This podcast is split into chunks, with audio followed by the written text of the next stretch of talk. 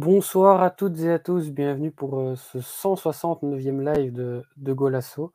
Euh, on n'a pas su être là la, semaine passée, on s'en excuse, mais voilà, on est, fidèle au poste, même si on est en, équipe réduite aujourd'hui. Euh, mais voilà, en gros, pour vous faire un petit peu le topo de ce dont on va discuter aujourd'hui, on va parler évidemment de la coupe remportée par, le Sporting Club Braga, évidemment. On va parler du mercato, en cette belle soirée de, de fin de mercato très agitée. Et pour m'accompagner, il est seul aujourd'hui, on ne sera que deux, mais c'est euh, l'inévitable Mathieu qui est toujours là, au rendez-vous. Ça va Mathieu? Salut Antoine, bonsoir à, toutes et à tous. Euh, bon, j'avais quand même pas raté un live post-titre du Sporting Club de Braga, tout de même. Tout de même, il faut, prendre des dispositions, hein, ça arrive pas tous les ans. donc, voilà, très très heureux, très belle, très beau week-end. Et, euh, et c'est vrai que je pense qu'on a, on a des choses à dire sur ce match, sur le Final Four, sur le Mercato qui a, qui, a, voilà, qui, qui, qui, fuse de partout en ce 30 janvier. Donc, euh, un beau live en perspective. Exactement. Et vous remarquerez le, le côté sobre hein, de Mathieu qui n'est pas venu en vareuse ni rien du tout. En maillot, pardon, c'est mon côté belge, en vareuse.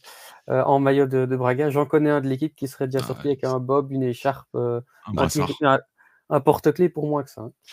Mais bref, on ne le citera pas. euh, exactement pour ne pas citer Phil. Euh, ben voilà, on va commencer euh, euh, dans l'ordre chronologique avant de, terminer par le mercato. Puis en plus, de toute façon, on aura peut-être des nouvelles news entre temps niveau mercato. On va commencer par parler d'abord de, ce trophée du Sporting Club Braga. Ma première question, elle va un peu faire un lien avec notre dernière émission, puisqu'on n'a pas eu la, semaine passée. On, parlait un petit peu de ces difficultés qu'avait Braga à remporter les matchs au sommet. Il y en avait un en demi-finale. Le travail a été fait. Euh, quelque chose à ajouter Qu'est-ce qui a changé entre, entre cette rencontre-là, selon toi, Mathieu, et, les précédentes? La, pardon, la, réussite, on va pas se le cacher, la réussite. Euh, c'est vrai que il y a deux semaines, on avait été assez, euh, je pense, exhaustif hein, sur le côté qu'on avait un Braga qui, dans ces grands matchs-là, euh, a montré un, selon moi, hein, et on était assez unanime pour dire qu'il y, a un bon visage qui a été montré. Il y a un match, il y avait des matchs qui étaient, bien préparés. C'est vrai qu'il y avait certaines failles individuelles par enfin, un certain moment. Je pense au match de Coupe du Portugal face à, face à Béfica où tu as, eu des failles défensives de, nos centraux euh, encore, malheureusement, sur, sur ce match-là. C'est un peu réglé de, depuis. Et, euh, et c'est vrai a des scénarios de match qui tournaient pas forcément en notre faveur, mais euh, des matchs qui, selon moi, avaient toujours été équilibrés. Euh, en championnat, tu aurais pu peut-être gratter le match nul face à. Euh, en coup du Portugal, tu aurais peut-être pu au moins gratter la prolongation face à, face à ce même Béfica, face à Guimarães, pour moi. Tu étais, largement au-dessus, c'était même pas vraiment dans la même catégorie de, de mmh type de match. Et c'est vrai que bah, malheureusement, même quand tu fais des bons matchs, ça c'est quelque chose que Arthur Georges a toujours insisté et et c'est pas que pour son équipe, mais en fait, je trouve que c'est quelque chose de très vrai, c'est que c'est beaucoup plus facile d'entraîner de, et de travailler sur des victoires. Et, en fait, le contre-coup, c'est que même si on travaille plutôt bien à l'entraînement, même si l'équipe est cohérente, même si le plan de jeu est cohérent, si à la fin il y a de la déception, si à la fin il y a une défaite ou un match nul ou une élimination qui est pas méritée, bah, la confiance se dissipe, la confiance s'effrite. Et globalement, je pense que c'est ce qui a amené à faire les, trois matchs suivants qui ont été pour moi extrêmement moyen. C'est le match à Porto au Dragon, bien sûr. Euh, c'est le match à Famalican quelques jours après en championnat où on gagne par, par miracle, hein, véritablement. Euh, ça, au moins, dire, c'est l'une des grosses forces de cette équipe de, depuis qu'Arthur Et là, et là c'est que même quand l'équipe va pas mal, elle arrive quand même à trouver des ressources que peu d'équipes de Braga ont eu ces, dernières années. Et, euh, et c'est ce, cette victoire en temps additionnel. Euh, et, sont, souvent arrivés sous son mandat. Et ensuite, il y a le match à au Sporting, on en revient, qui pour moi était un des, un des pires matchs de la saison dans un point de vue du jeu. Euh, ça s'est mmh. beaucoup amélioré après le but d'Abel Ruiz, mais globalement, je trouve que. Je, je dirais pas que le. Enfin, il y, a eu, il y a eu des failles. Euh, je pense que voilà, mais je, je, trouve que ce Sporting était aussi extrêmement, extrêmement fort et l'a montré encore hier avec sa victoire 8-0 face au Casepi. Je pense qu'ils sont dans une très très bonne dynamique en, en ce moment. Euh, que que toutes les dynamiques qu'Arthur, enfin, que, pardon, que, a mis en place avec le Sporting depuis depuis quatre ans se commence avec voilà, enfin ne commence pas, mais là tout d'un coup, que tout fonctionne bien et quand tout fonctionne bien, bah t'as tu as, toutes les dynamiques sur la largeur qui sont, qui sont impressionnantes. Quand un Santos à ce niveau-là, qui sait exactement quand est-ce qu'il doit, quand est-ce qu'il doit monter, quand est-ce qu'il, quand est-ce qu'il doit, enfin, quand est-ce qu'il doit, quand est-ce qu'il doit passer la balle, quand est-ce qu'il doit centrer, quand est-ce qu'il doit, quand est-ce qu'il doit se placer au deuxième poteau pour, pour arriver, pour créer ce, surnom deuxième poteau. Enfin, il y a plein de trucs comme ça euh, qui, dans un match où pourtant, tu vois, je trouve que Jokeres fait un, peut-être un des pires matchs de la saison face à mmh nous, euh, parce que Paul Oliveira est, enfin José Fonte, mais surtout pour Oliveira, font, font, un très bon match sur lui et, il l'empêche de, pratiquer son jeu de haut but. Mais, euh, mais tu vois que tout le reste fonctionne quand même assez bien en, ce moment, ce qui était selon moi pas trop le cas en, première partie de saison à certains, certains moments. Et, euh, et, voilà, et bon, bah, on a une sortie de balle, on, marque un but, euh, on a l'efficacité qu'on n'a pas eu sur ces grands matchs depuis le début de la saison. Et à partir de là, je trouve que, que Robin a eu la, bonne analyse sur ce, sur ce match-là en disant qu'il change beaucoup trop tôt après le but d'Abel Ruiz et finalement il déséquilibre, il déséquilibre un peu son équipe, il n'arrive pas à recréer un temps fort et c'est même Braga qui après a, deux énormes occasions qui, qui pu sceller le match. Donc euh, voilà, je pense que la vraie différence, et finalement on l'avait un peu dit euh, il y a deux semaines, c'est vraiment la réussite et cette capacité ensuite à avoir la confiance. Et finalement la confiance tu l'as ensuite pour la finale, euh, malgré le fait que tu sortais pas du tout de tes meilleures prestations depuis le début de la saison. Euh, justement, quand il y a ces deux grosses occasions euh, manquées par euh, Braga, est-ce que tu te dis oh non, ça va, ça va se repasser, on va finir par le prendre? Oui, oui, oui. après, ah, j'avais envie de croire au moins enfin, une petite étoile pour une fois sur ce début de saison, parce que ça avait été, comme j'ai dit, compliqué en termes de, réussite. mais ouais, ouais, sur les, que ce soit sur l'occasion de Ricardo Horta et sur, pour moi, la main de, de Matheus Reis. qui, qui... Après, je sais pas si la balle est vraiment cadrée d'ailleurs. Je, pense que j'ai encore un doute. pense pas, mais. Mais euh, bon, ça reste, ça reste une main d'école une frappe. Donc euh, voilà, moi j'en connais que ça aurait été sifflé pour moins que ça. Mais, euh, mais à part ça, ouais, je pense que ça aurait pu. Le côté un peu manque de confiance, un peu les, vieux démons de ces, ces, dernières semaines auraient pu réapparaître. Mais bon, on va dire que ça nous a souri sur, sur cette rencontre-là, sur un sporting qui pour moi a été. Ça, c'est indéniable, largement supérieur et qui a fait un très très gros match et dans une excellente dynamique. Oui, je pense que tu as assez bien résumé et ça complète bien ce qu'on disait il y a, deux semaines, euh, avec euh, effectivement la différence, ça a été euh, les détails qui tombent dans le bon sens.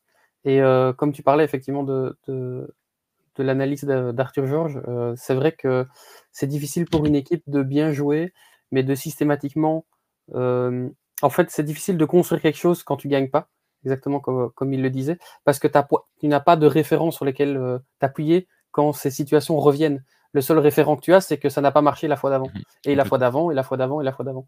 Euh, du coup, c'est difficile mentalement à, inverser ça, et je pense qu'effectivement, euh, plus que le titre, même si évidemment le titre est hyper important et euh, montre aussi à quel point Braga confirme sa, progression constante, mais plus encore que le titre en tant que tel, qui en plus vient au match d'après, je pense que ça va potentiellement être un déclic mental de se dire, OK, même en étant cette fois moins bon, euh, on a souffert, on a quand même raté des occasions, et c'est bon, là on sait, quand il y aura de nouveau une situation comme ça, OK, euh, on, peut se rappuyer là-dessus, et je pense que ça peut changer beaucoup de choses euh, pour la suite de la saison, je vais dire la fin, mais c'est plutôt la suite de la saison pour, pour, le club ton analyse dans, l'autre match, l'autre demi-finale, euh, remportée donc euh, par euh, Sturil au, au, tir au but, et puis on passera à, la finale où on va pouvoir reparler un petit peu plus.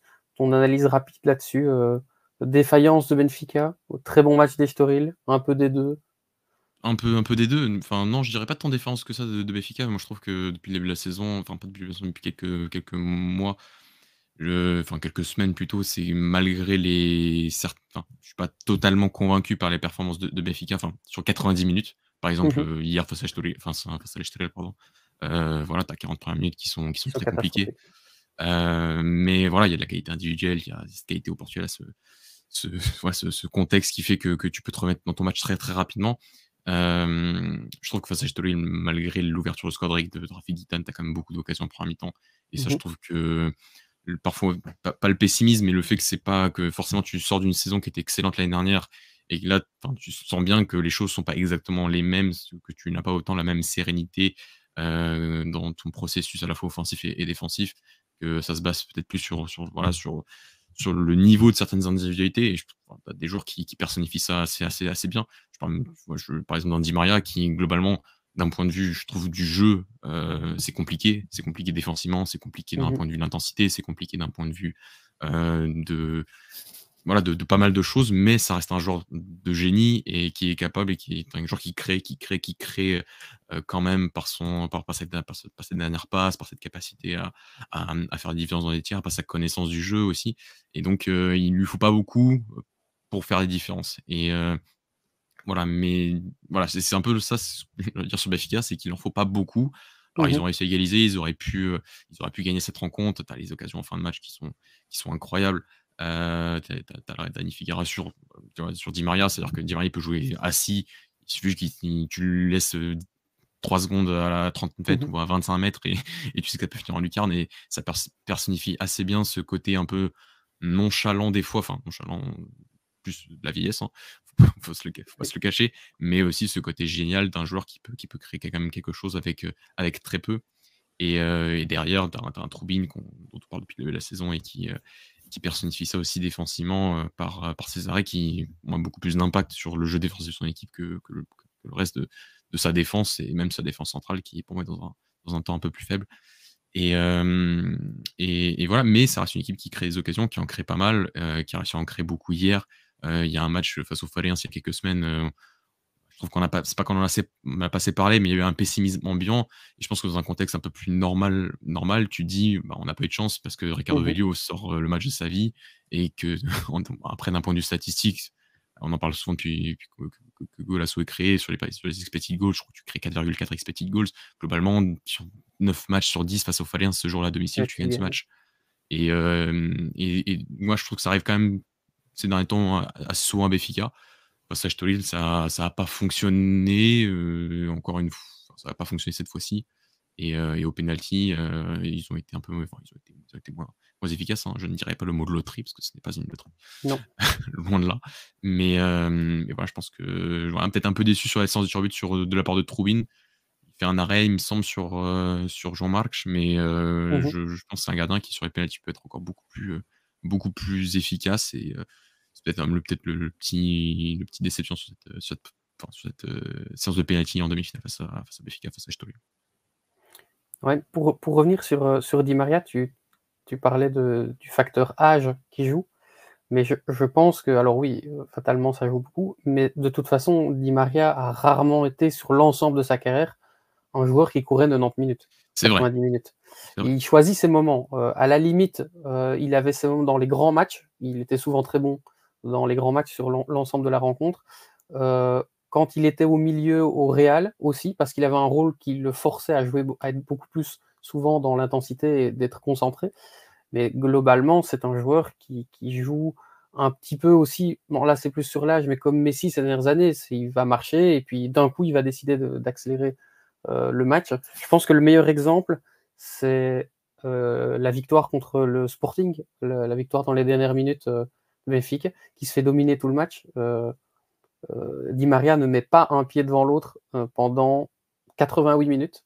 Il sort deux fois de sa boîte et il, en met, il, est décisif dans les deux buts. Donc je pense que Di Maria, c'est comme ça. En championnat, ça passera toujours parce que c'est pas trop grave si Benfica défend à 10. Un niveau au-dessus, il faudra revoir, mais, mais, effectivement, comme tu le dis, c'est un gars. Euh, tu peux, en fait, tu peux même pas vraiment le mettre, en tout cas en, en, au niveau portugais, tu peux pas le mettre sur le banc parce que ça dépend qui t'as en face, mais tu sais qu'à tout moment, il va te sortir quelque chose. Et, euh, et je pense qu'effectivement, euh, c'est un cas particulier parce que d'un côté, ça déséquilibre l'équipe, euh, de l'autre, il n'y en a pas un dans l'équipe qui a cette qualité-là, à ce point-là. Et, et, du coup, effectivement, parfois, ça se joue. souvent, ça a réussi cette saison. Ici, ça n'a pas marché contre, contre Storil. Bon. Il reste le championnat à jouer, l'autre. donc, moi, je ne fais pas de soucis pour eux. Mais attention, voir comment le, le, le Sporting va. Oui, sur, sur, sur Di Maria, tu vois, on en, on en parlait avec les, avec les copains jeudi dernier sur le, sur le, qui, enfin, avec le retour de, enfin, d'un RS ou, ou, euh, même d'un Alexander Bach qui ferait remonter Orsnes, qui tu sors Mhm. en premier entre Jean Mario et Di Maria. C'est vrai que moi, je pense que dans l'état de forme aujourd'hui, enfin, si tu veux retrouver quelque chose de beaucoup plus consistant d'un point de vue collectif, je pense qu'il faut que tu sortes Di Maria. Je pense qu'il faut que tu prennes le défi de sortir Di Maria. dans le sens où je vais perdre, c'est vrai, qualité d'un point de vue la prise de décision, d'un point de vue du, enfin, du jeu, même du, du, de la créativité naturellement, mais en mettant un joueur plus, enfin, et encore je trouve pas que Orsnes soit un joueur banal, hein, mais un joueur qui soit capable de faire les efforts, qui soit capable de beaucoup mieux contre-presser, qui soit capable de simplement de d'être plus au service du collectif encore, je pense que tu peux retrouver une certaine dimension collective dans ton jeu mmh offensif que tu as que, tu as un peu aperçu, enfin que tu as même beaucoup aperçu sur une large partie de ta saison dernière. mais étant donné que là, bon, tu as un statut à gérer et que, et que globalement, tu manques de certitude, est-ce que tu es prêt et que voilà, que, voilà, que tu as, peu de temps, tu as un sporting qui carbure aussi, est-ce que tu peux te permettre est-ce que tu peux te permettre de sortir un, Di Maria dans ta forme aujourd'hui? Je ne sais pas, mais c'est des questions qu'on se pose. Et moi, j'étais plus partisan, tu vois, de, dans cette volonté de récupérer, en tant que si j'avais été supporter de FICA. Mmh heureusement, Dieu ne l'a pas donné cette chose. Mais, mais je pense que j'aurais préféré sortir Di Maria pour, entre guillemets, permettre à, à, cette équipe de, remettre Orsnes devant, parce que pour Orsnes m'a vraiment ébloui l'année dernière euh, à, ce poste de, milieu offensif et a été vraiment la personnification du, de la qualité de jeu offensif en organisation du, du, de Schmidt. Euh, et, je pense que tu perds pas mal de choses avec euh, sans lui à ce, ce poste-là, même s'il fait hyper bien le taf en arrière droit, en arrière gauche, et que c'est un joueur excellentissime. Mais voilà, c'est un, débat qui est, intéressant, je trouve, et, euh, entre, pour ce type de joueur-là qui, qui n'est pas, qui n'est pas banal, comme, comme dit Maria. Je pense que, euh, en prenant le cas d'Orfnes, je pense qu'on est quasi tous d'accord, mais je pense que même si tu voulais faire rejouer euh, Neres, qui n'est pas le, du tout le même style, de joueur que Orfnes, qui n'est pas un gars qui va mettre de l'intensité, mais entre sortir Di Maria ou Jean Mario, pour l'équilibre, vaut mieux sortir Di Maria, parce que si tu joues avec Di ah, Maria et Neres et que tu as deux ailés qui défendent pas, c'est pas possible. Tu l'as vu en début de saison, hein, avec Neres euh, un peu aussi à la place de Jean Mario avec Di Maria. Les deux sur le terrain, c'est des problèmes euh, d'un point de vue défensif, hein, vraiment, d'un point de vue de la réaction à perdre, d'un point de vue de, de la compensation, de l'exposition que tu as sur, sur les couloirs. J'allais dire, même Béfica peut, dans une, dans un, face à une équipe. Euh, compétente collectivement dans, son, dans son jeu offensif. Si tu tombes sur une équipe qui est plutôt à droite dans l'utilisation des couloirs, moi je pense mmh même. Enfin, je veux dire, l'Inter à San Siro, l'Inter a été fort partout, partout en mi-temps, donc c'est compliqué. Mais tu vois, je pense même à Braga en première mi-temps face à face à Mefica, qui a subi des, contres, mais qui, quand tu avais le ballon, a réussi, je trouve, à quand même beaucoup progresser par les couloirs, et pourtant, et surtout le couloir d'I Maria, et pourtant tu n'avais pas Neres, donc et trouve que tu, tu, restais quand même exposé, même avec un Orsnes qui est très bon. Orsnes, il est très bon. Il peut pas gérer euh, des, densités euh, folles si un mmh adversaire commence à en mettre et si un, un bah, ne, vient pas défendre. S'il est pris en 1 contre 2, il saura rien faire. Aussi bon, aussi bon peut-il être. Euh, s'il se retrouve en infériorité numérique sur son côté, c'est compliqué. pour revenir sur le, message qui est affiché avant de, Daniel, qui parlait aussi d'Otamendi. Euh, pour moi, cette saison, Otamendi et Coates, c'est le même problème dans les deux, clubs différents, mais c'est la même gestion. Alors, c'est difficile parce que nous, de l'extérieur, forcément, on va se dire, mais c'est pas possible, il faut mettre un autre. Mais il faut pas négliger le rôle de leader et le rôle qu'ils ont dans un vestiaire.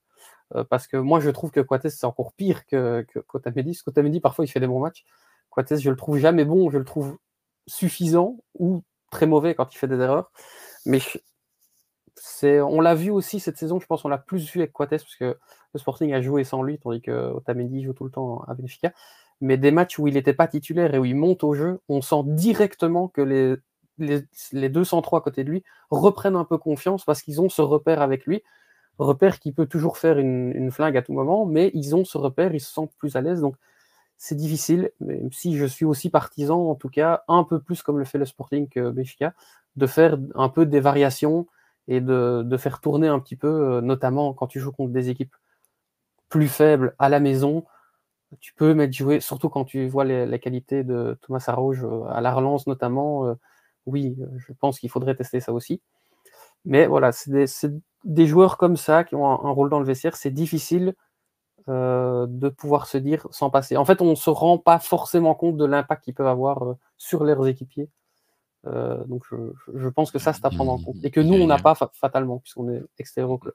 Extérieur, et c'est vrai qu'on oublie, enfin, c'est pas qu'on oublie, mais c'est vrai qu'il il y a toujours aussi le côté émotionnel, le côté mental et le côté de de l'aura de certains joueurs qui qui Mmh mh. rassurent et ça, c'est vrai que nous, d'un point de vue, on parle souvent, heu, parce que c'est aussi ce qu'on voit tactiquement, parce qu'on est même pas on on voit les matchs, mais on est même pas sur le terrain, on vit pas ce que Mmh mh. vivent les joueurs et on est là que voir un peu ce qui se passe d'un point de vue des comportements tactiques, des comportements des individuels des joueurs. Mais c'est vrai que, je si s'il y a autant de enfin, on prend le cas d'Otamendi, d'Orsnes, enfin pardon, de d'Otamendi, de Coates, il y en a plein d'autres, hein, des joueurs, on a l'impression qu'ils vieillissaient, des centraux notamment. On s'est dit: «Il y a un moment, il faut peut-être laisser la place» et les entraîneurs ont continué à les mettre et à continuer à leur donner leur confiance parce que voilà, je pense qu'ils ont ils ont leurs raisons et que c'est des raisons qui sont qui sont aussi émotionnelles, qui sont aussi mentales, qui sont aussi, heu, d'un point de vue de ce que tu ce que tu ressens en travaillant au quotidien avec avec ces joueurs-là, avec ce groupe. Donc il faut, je pense, parfois prendre un peu de recul, même si je suis d'accord qu'un qu'un on aimerait voir un peu plus un un Thomas du côté de Benfica, heu, sur sur les pelouses. Un un autre dans le même style, mais bon, cran plus bas, ça se joue pas dans ce niveau-là, mais à à Rio, c'est Aderlan. Que je Un peu, trouve ouais. vraiment parmi tous les centraux qu'ils ont, c'est le moins bon, après le après, il a toujours eu ce côté un peu foireux des Oui, fois, heu, il peut te foirer un match, hein, ça ça Oui, qu'on. C'est pour ça qu'on l'aime, hein, oui aussi. Faire un tacle, Mais heu, je crois d'ailleurs son son son son fils joue déjà à Braga en chez les jeunes, heu, chez les petits, je me dis: «Quel âge on a?» Putain, c'est Oui, ouais. Heu, Nicolas qui nous dit dans le dans le dans le chat aussi, heu, Pep aussi n'est pas au même niveau, mais c'est le capitaine à Porto. C'est un Ah, autre cas encore. ouais, c'est un autre cas encore, c'est les blessures aujourd'hui, je trouve qu'un Pep, qui qui jouerait 1 match sur 3, heu, son match sur 3 joués reste très correct, voire voire bon, tu vois? Heu, là, c'est pour moi, il est encore supérieur à Otamendi, heu et heu et encore un peu supérieur à Coates quand il joue. Le problème, c'est que je trouve qu'il ouais, il joue il joue beaucoup trop rarement et ça a été même mentionné par Roberto Martinez dans une interview qu'il a fait à Bola, je crois hier, Mmh en disant qu'il avait raté beaucoup de rassemblements depuis que Martinez est là et Martinez a pas eu 25 rassemblements genre je crois qu'il en a eu 6. Il en a raté 5 sur 6 donc heu et qu'il a même il a pas mis la pression, mais c'est vrai qu'on avait même parlé en plus en novembre, il me semble, hein, sur le fait que Pepe, bah, Ouais. s'il vient pas en mars et même s'il vient en mars, ça ça peut être ça peut être en en compliqué parce que ouais. voilà entre sa saison et le fait que le sélectionneur a pas pu le voir, quasiment depuis depuis 1 an et et sa saison qui est qui est parsemée de de de de enfin de de pépins physiques, ouais, ça peut ça peut être être contraignant et je serais pas je serais pas choqué de ne pas le voir à l'Euro, même si, Pepe, heu, en sélection est est une valeur sûre, constamment. Oui, je suis d'accord et puis il y a aussi le fait que, Pep, il va jamais faire d'erreur, mais il va potentiellement se faire exclure à un moment donné. Donc c'est d'autres problèmes Avec le Portugal moins, mais avec Porto, ça arrive, Oui, c'est un peu avec plus oui c'est plus pour ça, c'est plus, heu, sur Ouais. l'ensemble de la saison. Avec avec avec l'équipe nationale, est-ce qu'il a réel est-ce qu'il s'est réellement fait expulser pour un vrai geste? Il Bah, fait heu, Coupe expulser du monde en 2014, mais Ouais, c'est oui, c'est vrai que c'est oui, celle-là, est-ce que c'est pour une fois c'est pour un geste d'humeur? Que c'est après, est-ce que si c'est pas Pep, la rouge Ah ça, je C'est pense ça qu'il faut une émission spéciale, heu, Antoine, là, pour revenir sur la coupe du monde 2014 et et qui était Pep à cette époque-là? Oui, Qui avait déjà mais 45 heu, ans, oui, donc heu, donc voilà, donc bref, cette belle petite heu, digression qui va nous nous permettre de revenir sur, heu, la finale du coup, entre Braga et et Estoril. Qu'est-ce qu'il y a à dire comme résumé global de de cette rencontre? Je donne évidemment la la parole en 1er, toi qui l'as vécu plus, heu, avec le cœur que moi qui étais un un un supporter neutre, heu, qui me suis d'ailleurs bien amusé. C'était pas le match le plus fou, mais c'était un match très sympa donc Non, je pense que c'était un match, heu, qui était bon, qui était qui une sorte de tension parce que les 2 équipes, on sentait que c'était voilà, que Braga avait un favoritisme qu'il a rarement Mmh en mh. finale et on a un Estoril qui était aux portes de son de son histoire, qui vit une une saison un peu spéciale parce que finalement ils sont encore que que 15e je crois au classement. Mmh Heu, mh. ils ont perdu les derniers matchs en championnat. Le match à Sao Roca, je trouve que que que ça a été très équilibré, que ça tombe pas dans dans leur sens alors que c'est vrai qu'il y y a quelques semaines, peut-être que ce match, il tourne en en leur faveur. Mais la coupe, c'était spécial, ils venaient de battre Benfica, ils avaient battu Porto dans cette, dans cette trajectoire pour, hem, pour rejoindre cette finale. Donc heu, n voilà, je je trouve que tu as un tu as un Estoril qui a eu qui a eu la la réussite de marquer tôt, sans vraiment créer quelque chose, hein. Mmh Le mh. penalty, on peut en parler, c'est pas voilà, il y a l'arbitre a sifflé penalty, heu, mais tu marques assez tôt et après ça, voilà, je trouve que l'Estoril a pas créé grand-chose, voire quasiment rien du match. Mmh mh. Heu, je trouve qu'on a eu un Rafik Guitane qui était qui était qui était beaucoup plus, mmh, éteint sur sur cette rencontre, un Rafik Guitane qui était peut-être aussi un peu orphelin d'un d'un Rodrigo Gomes qui pouvait pas jouer cette rencontre. Donc heu, qui pouvait pas les voilà, faire ce pas l ouais, Wagner Pina, je crois. Oui, Heu, voilà, mais qui a ça pas été mauvais. C'était un peu pas été mauvais. en début de match, mais Je suis d'accord.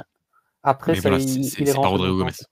Voilà, Rodrigo Gomez ouvre des espaces à l'intérieur, à l'extérieur, fixe, donne cette liberté aussi, je pense, à, à Rafi je trouve que c'est un, vraiment un des meilleurs duos un championnat, mais mmh on l'a déjà dit. il était sûrement un peu orphelin de, de, de, la présence de Rodrigo. Euh, et après ça, c'est vrai qu'on a la réussite de marquer tôt sur un but extraordinaire. Je trouve que ça venait aussi de quelques minutes où on avait quand même largement mis la pression. Et après, c'est ça que, que je reproche, pas, pas que je reproche, mais je trouve qu'on a été un peu frileux. Que mmh j'ai, enfin, pas que je reproche, je trouve qu'il fait une bonne saison, mais tu vois, un Victor Carvalho aujourd'hui, euh, je trouve, aurait dû beaucoup plus apporter. C'est-à-dire que là, tu avais l'impression que sur la, grande force de Braga depuis que Arthur est là, c'est de la capacité à, à, faire reculer l'adversaire dans son camp et à s'installer dans le dernier tiers, et ensuite à mmh pratiquer son jeu, ses combinaisons courtes, et à permettre à atteindre ce, ce, voilà, de, vraiment de, désorganiser des blocs bas. Ils ont cette faculté-là. Mais pour désorganiser ces blocs bas, il faut d'abord s'installer. C'est ce que je te dis, pas laissé faire c'est-à-dire a permis, enfin, jouer souvent avec une ligne assez haute, 5, de 5-4-1, mais avec une ligne défensive assez haute, avec un bloc plutôt, plutôt médian. Et, euh, c'est vrai que nous, on a beaucoup cherché la profondeur, ça a failli marcher avec Abel Ruiz très tôt dans la, rencontre, mais euh, ça a manqué un peu de variété, et à partir d'un moment, tu as qui a quasiment tout, tout contrôlé quand, quand on essaie mmh d'explorer la profondeur. On a eu du mal, finalement, à, s'installer, et parce qu'en construction, on a eu un Jean Moutinho qui ne peut pas être partout qui peut pas être en train de se mettre entre les centraux, se mettre à, gauche des centraux, essayer de construire, essayer d'être derrière la ligne défensive. Il peut être à tous les, à tous, à tous les endroits. Et c'est ce que je reproche un peu à Victor Carvalho, qui fait une bonne saison, mais que sur, je trouve sur ces, même sur le match face, à, hum, face, au Sporting, plus quand même face à Château parce qu'on a quand même eu plus de moments de possession. Mais c'est cette capacité aussi à être à libérer un peu Jean Moutinho et être ce mmh joueur capable d'être dans la derrière la, première ligne, de, faire la, de faire le lien et essayer de, trouver les joueurs entre les lignes, d'essayer d'aller aussi un peu chercher la profondeur, mais de libérer un peu Jean Moutinho. Et là, tu avais l'impression, en fait, tu avais un joueur qui était en 6, qui était Victor Carlo, et un Jean Moutinho qui était souvent dans les trois centraux. Et cette mécanique-là ne fonctionnait pas assez bien pour pouvoir, euh, pour pouvoir euh, ensuite progresser, s'installer dans, le couloir, enfin dans, le dernier tir adverse, et ensuite euh, pratiquer le jeu qu'on est capable de réaliser. Et ça, on n'a pas réussi à le faire jusqu'à la fin du match. Et donc ça s'est fini sur un partout un peu, voilà, un peu, un peu morose à, la fin. Penalty. Euh, je cache pas que j'étais pas confiant parce que Mathéo est dans une forme très moyenne et je trouve qu'il bah, a raté aucun penalty alors que je pense que l'année dernière il en arrête au moins un. Il en arrête au moins un. Là il a la chance que Thiago Rojo euh, se, loupe et ça donne un titre à qui est, euh, qui est très important pour le club parce que chaque opportunité comme ça est forcément très importante pour un club qui, qui ne compte pas 25 000 coupes, mais en avoir une troisième en 4 ans et, et une cinquième en. Oui, une cinquième, enfin, non, une sixième en, en 10 ans, c'est important. Enfin, une cinquième en 10 ans et une troisième en 4 ans, c'est très important pour le club. Oui, je, je pense qu'effectivement, la, la, deuxième mi-temps était, était, plus compliquée. On se sentait que Storil faisait le gros dos et, Braga, en fait, euh, euh, m'a laissé le, le, goût de pas assez. On ne on, prenait pas de risques et il n'y avait pas ce truc d'accélérer le jeu. Et tu as pointé euh, Carvalho, Salazar aussi, j'ai trouvé que c'était un de ses moins bons matchs euh, parce que j'ai trouvé que tous les deux, souvent, euh, au lieu d'accélérer le jeu, il y avait le contrôle de trop, le ballon touché une fois de plus, et il n'y avait pas assez de, prise de risque, pas assez de, de passe qui casse une ligne, par exemple, réussir à sauter la ligne médiane. Je trouve que ça arrive vraiment assez rarement. Et euh, voilà, un, petit peu ce, manque de, volonté d'accélérer le jeu. Et je pense qu'il y avait effectivement, comme, comme tu en as parlé tout à l'heure, l'enjeu qui joue.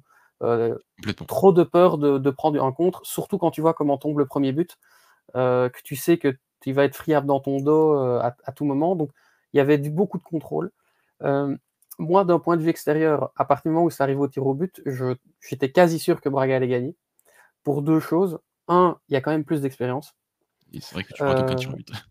Oui. Encore. Et, et, et deux, euh, ben même s'il est, il est, il est euh, pas en grande forme, Mathéus est un meilleur gardien sur, sur penalty que euh, Danny Figueroa. Et rien que ça, alors il ne fait pas d'arrêt, mais il part quand même. Bah, il part du bon côté trois fois, mais ce que je c'est qu'il n'aurait pas une. Quoi. Et c'est ça qui me fait dire que Mathéo ne fait pas une bonne saison, c'est que je pense que l'année dernière, il t'en arrête au moins une, et une, c'est Ça, c'est possible. Et c'est celle qui fait face à Horsness en coup du Portugal l'année dernière, mmh et, et qu'il n'arrive pas à faire cette, cette, cette année. Et je pense que ça personnifie bien assez sa saison. C'est, voilà, c'est compliqué, c'est compliqué. Là, c'est, voilà, malheureusement, ça aurait dû être lui qui aurait dû donner la coupe et globalement, bah, c'est parce que tu voilà, on s'en fout après qui te la donne, hein, c'est Thiago Rojo, merci, hein. Mais c'est ce petit truc-là qui qui qui voilà, qui qui n'enlève vraiment rien. C'est le joueur qui, grâce à cette coupe de la Ligue, est le joueur le plus titré de l'histoire de Braga. Il en a gagné 4 de coupe de la Ligue, de coupe du Portugal. Donc c'est vraiment, c'est une légende du club, hein. Euh, c'est vrai qu'il arrive après des Kim, des Eduardo, et, que je pense que si on se pose autour d'une table entre supporters de Braga, on met qui en premier bah, Je pense qu'aujourd'hui, bah, je rentre dans la discussion. Après, qui on met en premier en deuxième, je sais pas. Mais euh, il rentre dans la discussion. Mais sur sa saison 2023-2024, je trouve, que c'est malheureusement que c'est insuffisant et que, que son transfert à en première ligue l'année dernière a peut-être peut un peu joué sur, sur, sur euh, peut-être sur la motivation, sur le mental du, du, garçon qui, qui l'année dernière pourtant sortait de sa, vraiment de sa meilleure saison, la meilleure saison de sa carrière. Mmh ouais, vraiment excellent la, saison mmh. dernière. Mais euh, ouais, je suis d'accord. Je suis d'accord. Je pense aussi que l'année passée, il en arrête un. Euh, mais tu vois, pour un attaquant, quand tu sais que tu arrives face à un potentiellement un gardien qui est meilleur que celui que toi tu as, ça joue parce que et je pense que si Thiago Rouge le frappe comme ça, c'est parce qu'il se dit je peux pas juste le frapper un peu bien. Je dois vraiment bien le frapper parce que c'est un gardien qui va être, qui est pas mauvais sur penalty.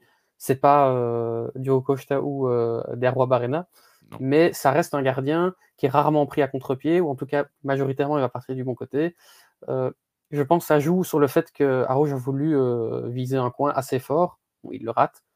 tant mieux pour Braga. Il y a aussi, je pense, le manque d'expérience qui joue. Ça reste bah, là, il joue, il joue, avec son intensité comme un, leader, Thiago Rouge dans cette équipe-là, mais il a 22, 23. Euh, il est encore, encore, il est encore jeune, donc euh, il, y a, ça aussi qui joue. Il y a plus d'expérience de, de, bouteille euh, dans, dans, cette équipe de Braga. Et, et je pense qu'au final, c'était assez logique ce, ce, résultat et la façon dont, dont s'est joué le match.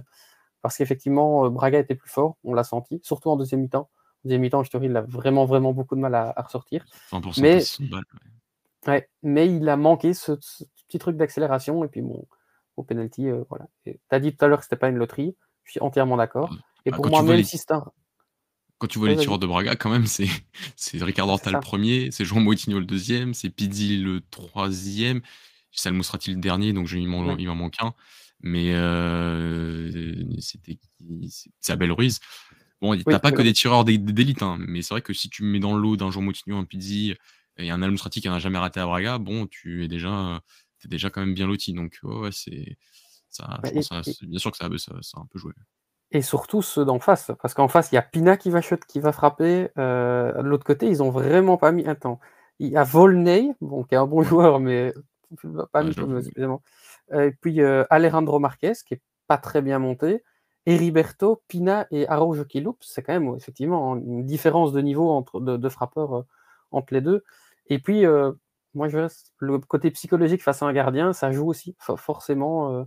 Euh, si tu te retrouves à devoir tirer un penalty face à Roi Barena ou, ou, Diogo Costa, forcément, tu as plus de chances de louper. Non seulement parce que c'est un bon gardien sur penalty, mais aussi parce que mentalement, tu te dis, ouais, je dois acheter fort, vraiment dans un coin, euh, je ne suis pas en, position de, force comme tu peux l'être face à des gardiens qui sont très. Si tu frappes, un penalty contre Hugo Lloris, tu n'as pas ce stress-là, par exemple. Parce que tu sais que c'est un gardien qui n'est pas bon sur penalty. Donc tu n'as pas ce stress de devoir euh, te dire ouais, je dois vraiment faire une performance pour, pour marquer. Donc, euh, donc, donc voilà. Et je pense que je pense que c'est la, la, logique a été respectée au final. C'était, j'étais un peu triste pour Sturil, j'aurais bien aimé qu'il prenne un, un titre. Je, t'avoue que j'aurais beaucoup aimé qu'il le gagne si c'était pas nous, mais je comprends. Euh, voilà, j'ai beaucoup aimé la marque de fair play à la fin, à la fin de la rencontre. Euh, mmh je crois que c'est rare qu'on voit, on voit une équipe faire une aide d'honneur au vainqueur au Portugal, hein, parce que souvent la finale elle est jouée face entre les trois, voire quatre grands, et que ça n'arrive, n'arrive jamais. Enfin, top 4, hein, j'ai pas dit 4 grands, je dis top 4.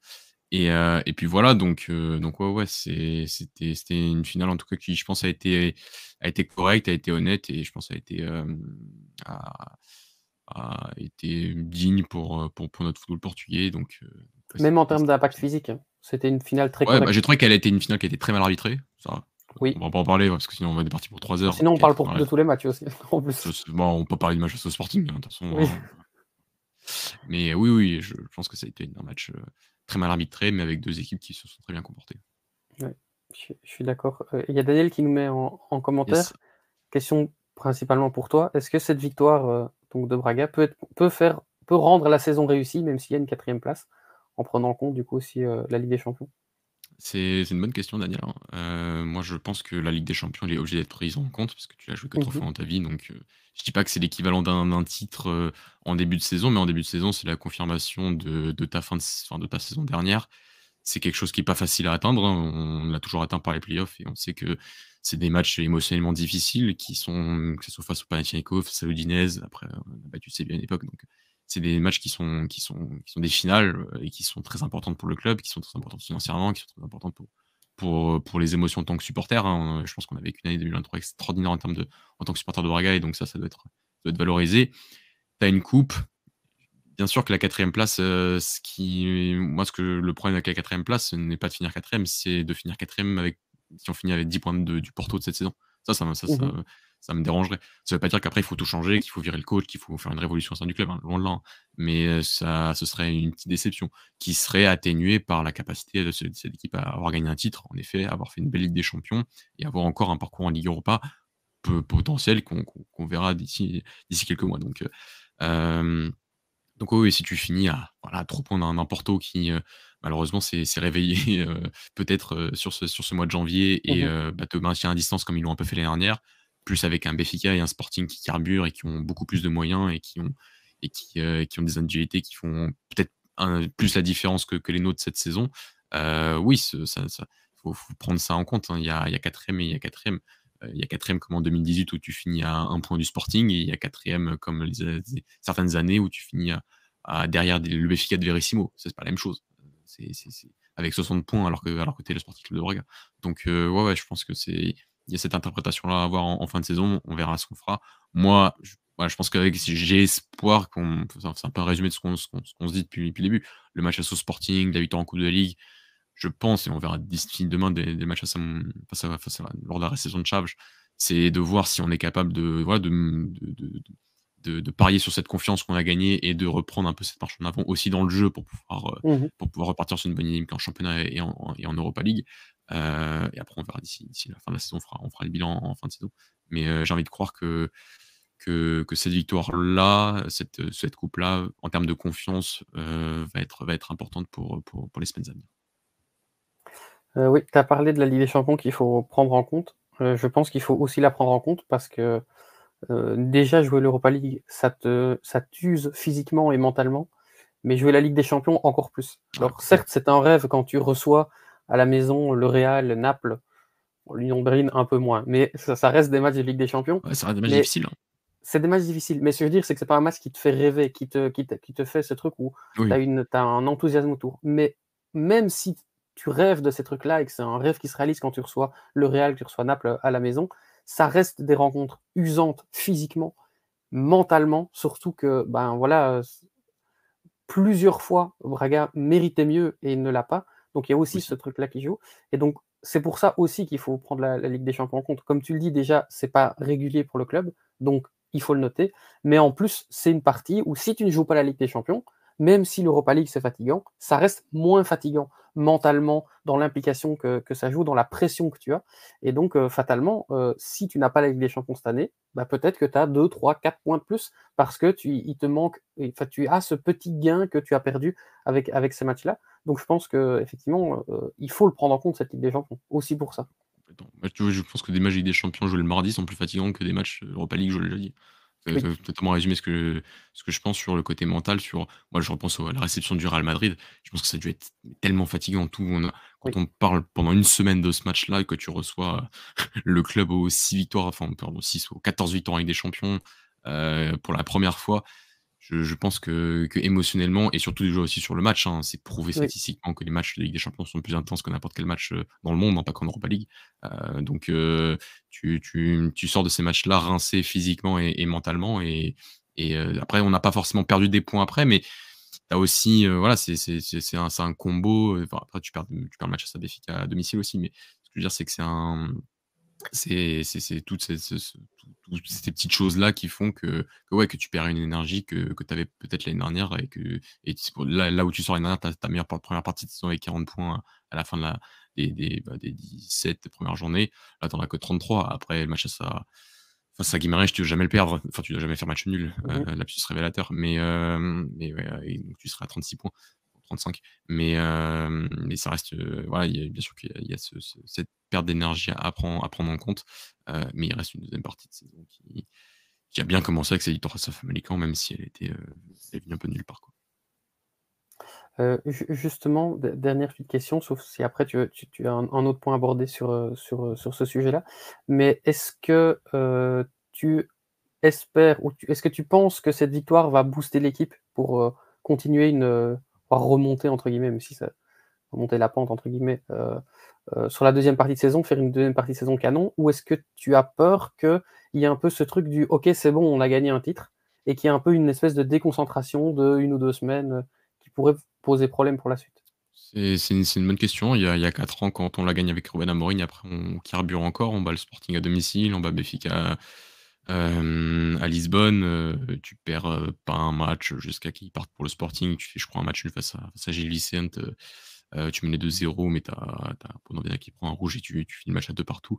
C'était encore un, très bon match à, l'époque. Donc non, je pense que vraiment, je, crois en plus en, la confiance que ça va donner pour, pour repartir d'un point de vue du jeu sur, sur des performances plus consistantes et surtout que tu vas as récupéré le Mousrati sur le match à Sage on l'oublie, mais bon, faire beaucoup, tu vois. Il, a, il, a, pas fait il a pas fait la meilleure entrée. Il a pas fait la meilleure entrée, mais tu sens quand même que quand il y a le Mousrati, bah, par rapport à Victor Carvalho, dans le jeu, dans cette capacité à libérer Jean Moutinho, ce qu'on ce disait tout à l'heure, euh, c'est autre chose. Et, euh, et, tu vas voir les retours. Bon, là, Niakate s'est qualifié avec le Mali et Banza s'est qualifié aussi euh, avant-hier avec, avec la République démocratique du Congo. Bon, c'est des joueurs que tu vas récupérer d'ici maximum 10 jours. donc, je pense qu'à partir de là, tu, tu, vas récupérer une certaine, aussi certaines, certaines armes. C'est vrai que le, point, on verra d'ici demain et ça fera peut-être une transition si on arrive à prendre un, défenseur central d'ici, d'ici demain, ce que je ne crois pas, je crois pas vraiment. J'espère aujourd'hui, donc d'ici demain, je pense que ça va être compliqué. Mais, mais, mais tu vas récupérer quelques munitions. Là, voilà, la seule peut-être problématique, c'est la perte de, de Bruma pour, pour deux mois qui, s'est blessé assez gravement. Quoi. Pour, grave, s'est blessé pour deux mois. Quoi. Mais même Al Mousrati, qui fait pas une rentrée exceptionnelle, mais qui est monté en puissance. Donc on a vu que ces premières minutes compliquées, c'est parce qu'il manquait de rythme, tout simplement. Et on a vu qu'il a quand même. Parce qu'effectivement, ces premières minutes, c'était vraiment, vraiment où ah, est passé Al Mousrati. Mais. Tu sens qu'il peut perdre le ballon un peu sur les deux, trois premières touches de balle parce qu'il n'aille pas dans le rythme. mais ouais, tu, vraiment sur, le côté de, de ce que ce qui par la suite, hein, vraiment ce que Victor Carvalho était incapable de faire, qui faisait pourtant un peu en début de saison, cette capacité un peu à prendre le ballon et faire un peu ce que je voyais l'année dernière avec Gilles Vicente, que je ne le voyais pas faire avant, euh, sur cette capacité à prendre un peu le ballon et à porter un peu plus et à même transpercer certaines lignes par la passe euh, de manière assez verticale. Ça, il l'a pas du tout fait. Il a été beaucoup trop neutre dans sa, disponibilité, beaucoup trop neutre dans, cette capacité à aider João Moutinho et c'est ce qu'a fait El Mousrati beaucoup mieux. El Mousrati a parfois même pris le rôle de João Moutinho entre les centraux ou aussi côté gauche, à libérer un João Moutinho et je pense qu'on a un peu plus progressé, même si c'était pas assez franc pour pour, euh, pour le club, mais c'est un peu aussi comme ça. Et tu obtiens l'occasion de Pizzi sur, sur le bel arrêt de Denis en, deuxième mi-temps. Donc, euh, c'était cette voie-là. Malheureusement, c'est vrai, comme tu as très bien dit, il y a eu aussi un peu de frilosité et que tu avais aussi un peu la peur de la défaite sur, un, sur une finale, sur un match qui reste une finale, malgré qu'elle soit la finale de la Coupe de Ligue. Oui, je suis d'accord. Est-ce que tu as quelque chose à rajouter sur euh, ce match, sur cette victoire, sur ce trophée, ou on passe au, à la partie mercato? On peut passer à, la partie mercato. J'espère que Pedro Poulins a, adoré cette finale sans gants. Vraiment, je pense qu'il a. Euh, côté mercato, je te propose de parler en premier euh, des quatre grands. Euh, et puis après, on parlera plutôt mercato, ce qu'on a trouvé comme des, bons mercato, des mercato plutôt moyens, des mercato mauvais, voire insuffisants, parce qu'il y en a aussi pour pas faire de jaloux, pour pas faire de hiérarchie, on va prendre le classement. on va commencer par le Sporting. Alors, euh, bon, j'ai été revérifié. Moi, j'ai pris tous les transferts officiels sur Transfermarkt. Donc, il y en a de nouveaux. Hein. Depuis le début de l'émission, il y en a de nouveaux qui sont tombés. Euh, j'ai noté les, les, les hum, rumeurs les plus insistantes, à voir euh, si elles se font ou pas. Mais du coup, Sporting, pour l'instant, il y a juste une arrivée. C'est Raphaël qui vient de, de Et il y a pour l'instant les négociations avec euh, euh, Kobako Indridi, euh, qui viendrait, qui a été acheté par Estoril, donc qui va sans doute être revendu dans les minutes, heures à venir, qui va rejoindre. qu'est-ce que tu penses de ce mercato pour l'instant? Donc il n'y a pas de sortie. En tout cas, j'ai pris aussi, parfois il y a des sorties de joueurs, notamment dans les plus petits clubs de gars qui n'ont pas joué une minute, ça je les prends pas. Voilà. Non, non, non, mais le Sporting reste sur, je pense sur la sur la sur un mercato peut-être un petit peu trop d'ajustements, dans le mmh sens où je pense que c'est un point que, que j'aurais bien voulu aussi évoquer avec Braga, tu vois, et que finalement BFK l'a très bien fait, c'est par rapport au neuf. Il y a l'opportunité Marcos Leonardo, on en parlera peut-être un peu après. T'attends pas six mois de plus, l'opportunité, mmh était là. Euh, tu sais que tu as un problème, euh, enfin, tu estimes que tu as un problème en, poste d'attaquant. Moi, je pense que tu avais juste un problème. C'était un remplaçant à Moussa, ou en tout cas avoir une vraie concurrence à Moussa. Euh, dans un monde merveilleux. Mais ce que je veux dire, c'est que, hum, c'est que voilà, mais t'as pas tardé. As, voilà, après, tu es encore capable de lâcher 18 millions d'euros, donc euh, euh, tant mieux pour Mefika. Mais ce que je veux dire, c'est que voilà, t'as pas attendu et as, tu t'es renforcé directement à ce poste, à ce poste-là. le Sporting, je trouve que malgré tout, malgré le fait que ça reste aujourd'hui collectivement la meilleure équipe au Portugal d'un point de vue offensif, d'un point de vue de son genre d'organisation, c'est l'équipe la plus prête selon moi, pour gagner le championnat. Je crois mmh il y a deux semaines, c'est l'équipe qui, qui, pour moi, toutes, toutes les armes individuelles et collectives. Aujourd'hui, le travail de 4 ans de Robin Amorim, tu sens une équipe qui, a toute la confiance pour, pour atteindre ce deuxième titre de champion sous, sous, son, sous, son, sous son mandat. Euh, mais euh, c'est dommage de ne pas s'assurer ça en fait en ne commençant pas à penser à un gardien et penser à un arrière droit simplement. Alors moi je, je sais je crois que c'est la Borle qui avait qui avait mentionné le, nom de, de, Buchanan qui est signé à, l'Inter. Et je pense qu'au poste de piston droit, c'était une incroyable idée. Euh, vraiment, je pense que là, il aurait été difficile à, aller chercher d'ici la fin de la saison. Mais non, on se dit pourquoi pas finir la saison avec Ashguy parce qu'on a envie de se lancer un défi. Et avec Adan, avec Franco Israël en backup. Donc, euh, trouve que c'est un peu dommage. Un mercato, c'est un mercato. C'est voilà, des fois tu peux, tu peux. En fait, c'est pas juste un mercato, c'est un mercato d'ajustement. Si tu as envie de faire de ça un mercato d'ajustement, sinon c'est un peu un mercato normal parce que tous tes recruteurs ils travaillent toute l'année et ils sont capables de négocier même avant le début du mercato. Mmh et, euh, et, donc, euh, je trouve que c'est un peu dommage pour. Euh, enfin, encore une fois, j'avais été supporter du Sporting. Si, si tu avais, si avais, tu avais un peu anticipé ça. Et je vois ta question, Daniel, je m'attendais face à, face à Fresteda. Fresteda, déjà, il est blessé, si je ne me trompe pas, et les débuts sont pas hyper convaincants. Et est-ce que c'est vraiment le joueur parfait au poste de piston droit? J'ai encore des doutes. Donc, euh, Je pense qu'Amorim doute aussi. Je pense qu'Amorim le doute aussi parce qu'il a quand même eu beaucoup de temps à le mettre et je sais même pas si mmh je crois pas qu'il l'ait vraiment mis en fait. non, et quand euh, il le met, c'est pas dans des, dans des contextes très évidents. Tu as eu beaucoup de, de, Jenny Katamo finalement, ce que sur ce côté droit. Euh, tu as eu HK bien sûr, donc euh, donc euh, voilà, voilà. Je, je, pense que Fresnada a c'est un, très bon joueur, il est encore très jeune et donc euh, mais je pense que finalement tu avais Buchanan en tête et je pense que tu l'avais pas depuis 4 mois. Buchanan, ça fait longtemps qu'il performe en Belgique, il a performé à la Coupe du Monde avec le Canada, donc tu aurais, peut-être pu être un peu plus, un peu plus réactif, même si tu as, perdu face à l'Inter. Donc je pense même que c'était le meilleur moment pour le prendre, parce qu'il bah fait une saison moins bonne cette saison clairement. Ah, il, reste bon, mais il fait une saison moins bonne. Noussa qui est parti aussi, j'ai vu pour 37 millions. Bah, je crois que c'est pas officiel ça encore, euh, Antoine. Ouais, c'est pas officiel, ok. Mais j'ai vu ces trucs-là. Ça, c'est le, plus gros braquage de l'histoire du championnat belge. Vu, parce que c'est un très bon joueur, mais c'est surtout un joueur à potentiel. Et pour aujourd'hui, il vaut pas du tout 37 millions. Vraiment pas. Il est même pas titulaire à Bruges cette saison, Noussa. Donc, c'est un peu le genre, mais du coup, Buchanan, qui était. C'est un potentiel énorme. Hein potentiel énorme, mais euh, moi, ça me pose problème de payer un potentiel. Il ne vaut pas 37 millions. Pas maintenant, en tout cas. Euh, et c'est pour ça que c'est un énorme braquage de le vendre 37 millions, parce qu'il n'est même pas titulaire. Euh, et Buchanan, c'était un peu le cas aussi. Il n'était plus titulaire cette saison à Bruges. C'était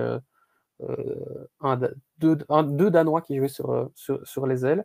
Alors, il jouait toujours Buchanan, mais il était moins bon cette saison. Donc, je pense que c'était le bon moment. Et d'ailleurs, c'est pour ça que l'Inter le fait. Euh, c'était mmh. euh, le bon moment parce qu'en plus Bruges, ça ne les dérangeait pas trop de le vendre ici. Euh, donc oui, je te rejoins là-dessus. Et moi, je trouve qu'il manque aussi un autre ailier intérieur parce que Pedro Gonçalves, il joue parfois au milieu, parfois sur, en tant qu'ailier. Marcus Edouard, c'est un bon joueur, mais il est bon 20-30 minutes par match. Je trouve qu'il est trop irrégulier. Pour une équipe qui joue le titre, ça manque, je trouve, sur, sur les ailes. Et du coup, là aussi, j'aurais bien essayé au moins d'aller chercher quelque chose. Et je je, suis d'accord. Mais pour moi, tu vois, la priorité où as des... Ah, tu peux encore faire le taf avec Pedro Gonçalves, avec Trincao qui est dans une bonne forme, très bonne forme même en ce moment, Edwards qui peut, qui peut faire le taf est dans un bon jour. pour moi, c'est prendre un peu de, risque pour rien. Je sais pas prendre d'énormes risques parce que ça reste des gens professionnels, mais ça reste prendre un peu de risque pour pas grand chose. Enfin, pas pour pas grand chose, mais tu. C'est. Voilà. Je trouve que c'est dommage de ne pas utiliser cette fenêtre de mercato pour déjà être se renforcer, et même pour penser à l'année prochaine. Hein. Donc euh, voilà. Oui, bah oui, parce que si le gars est là euh, ici, il a bien six mois d'adaptation. Les opportunités, parfois, elles sont là, elles sont pas l'été prochain. Donc euh, voilà. Ouais, je suis tout à fait d'accord. Donc ouais, je dirais que c'est satisfaisant, surtout si quand ready arrive, mais tu peux faire mieux. Quoi. Oui, on est, d'accord. Alors, on va passer. Benfica, on en a déjà parlé un, tout petit peu. Ordre de classement toujours. Donc, les transferts officiels. Euh, Alvaro Carreras, latéral gauche. Benjamin Rollheiser, euh, ailier droit. Marcos Leonardo, qui a fait des très beaux débuts, en pointe, 18 millions, les deux autres sont en prêt. Et les départs, on a le départ de Lucas Verissimo, de Joao Victor, euh, Jurasek qui est parti en prêt à Offenheim, euh, mhm. Chiquinho, qui est l'exode à, à Olympiakos, euh, la fin de prêt de Gonçalo Guedes, et j'ai pas encore vu l'officialisation, tu me corrigeras si c'est le cas, mais Moussa n'est pas encore parti. Mais pas officiellement, je crois. Ok, ce serait 12 millions aussi. Avec bonus. c'est ça. Donc, euh, donc voilà, qu'est-ce que tu penses de, de, ce mercato de Benfica pour l'instant? Je pense que euh, c'est un peu l'anti, enfin pas l'antithèse du Sporting, mais globalement tu sens qu'ils sont actifs. Mmh tu sens qu'ils utilisent la fenêtre de mercato à la fois pour les départs, à la fois pour les arrivées, qu'il y a une différence euh, je vois qu'il y avait un besoin au poste d'attaquant, comme, comme je l'ai dit. Ils ont, ils ont, voilà, il y a l'opportunité. Tu as Marcos Leonardo qui, qui, est descendu avec Santos. L'opportunité, elle est maintenant. La, la, saison, elle est finie au Brésil aujourd'hui. Tu as d'autres championnats où c'est fini, donc c'est plus facile de recruter certains joueurs, notamment en Europe du, du Nord. Et c'était prêché le truc l'année dernière aussi. Hein. Enfin, non, pardon, au Danemark, c'est pas, ça se finit pas en janvier. Et tu as, d'autres opportunités. Braga avait pris Joe Mendes en Suède comme ça. Euh, mmh maintenant, j'en parlais encore avec les copains jeudi, tu vois, je, je, trouve que les latéraux, euh, on verra ce que donne Alvaro Carreras, hein, mais j'ai quand même beaucoup de mal à croire qu'il s'approche jusque de la moitié du niveau de Grimaldo aujourd'hui. Mmh euh, surtout à 20 ans. Euh, donc ça, et, et, au poste de, de latéral droit, comment dire tu sais que tu as un problème à la sauce depuis plusieurs mois parce que tu as Alexander Bach qui se blesse, qui se blesse souvent et tu as, beaucoup pensé à Pedro Maliero, qui est pour moi une bonne solution, qui aurait pu être une très bonne mmh solution de backup. Et après, ça revient à ce que j'ai dit tout à l'heure, mais Orsnes, ça permettrait d'Orsnes de jouer plus haut et d'être, selon moi, vraiment un, joueur capable d'améliorer drastiquement ton, ton niveau dans le jeu, notamment avec ballon, dans ton organisation et dans ton, ton, jeu collectif. Mais, mais pour moi, ce qui me gêne, c'est que, un, bah, le latéral droit, il n'est pas venu. Et deux, pour moi, le droit, il doit venir le 30 janvier, il doit venir le 1er janvier. 1er mmh janvier, tu dois signer un joueur. 1er janvier, ça fait 4 mois que tu sais que tu as un problème à ce poste-là et que tu n'as pas de backup. Et ce backup-là, il n'arrive pas. Et je, et je trouve que c'est, dommage parce que Orsnes est excellent à droite. C'est peut-être ton meilleur à droite, ça je peux, mmh très bien l'entendre.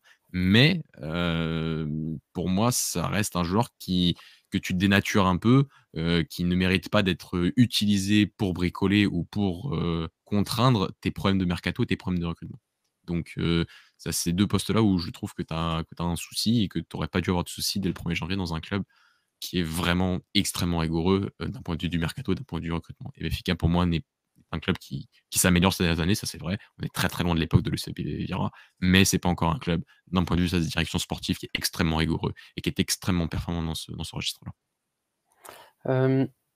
moi, je, te rejoins déjà sur le poste de, de, latéral gauche, parce que bon, il a 20 ans, il vient en prêt.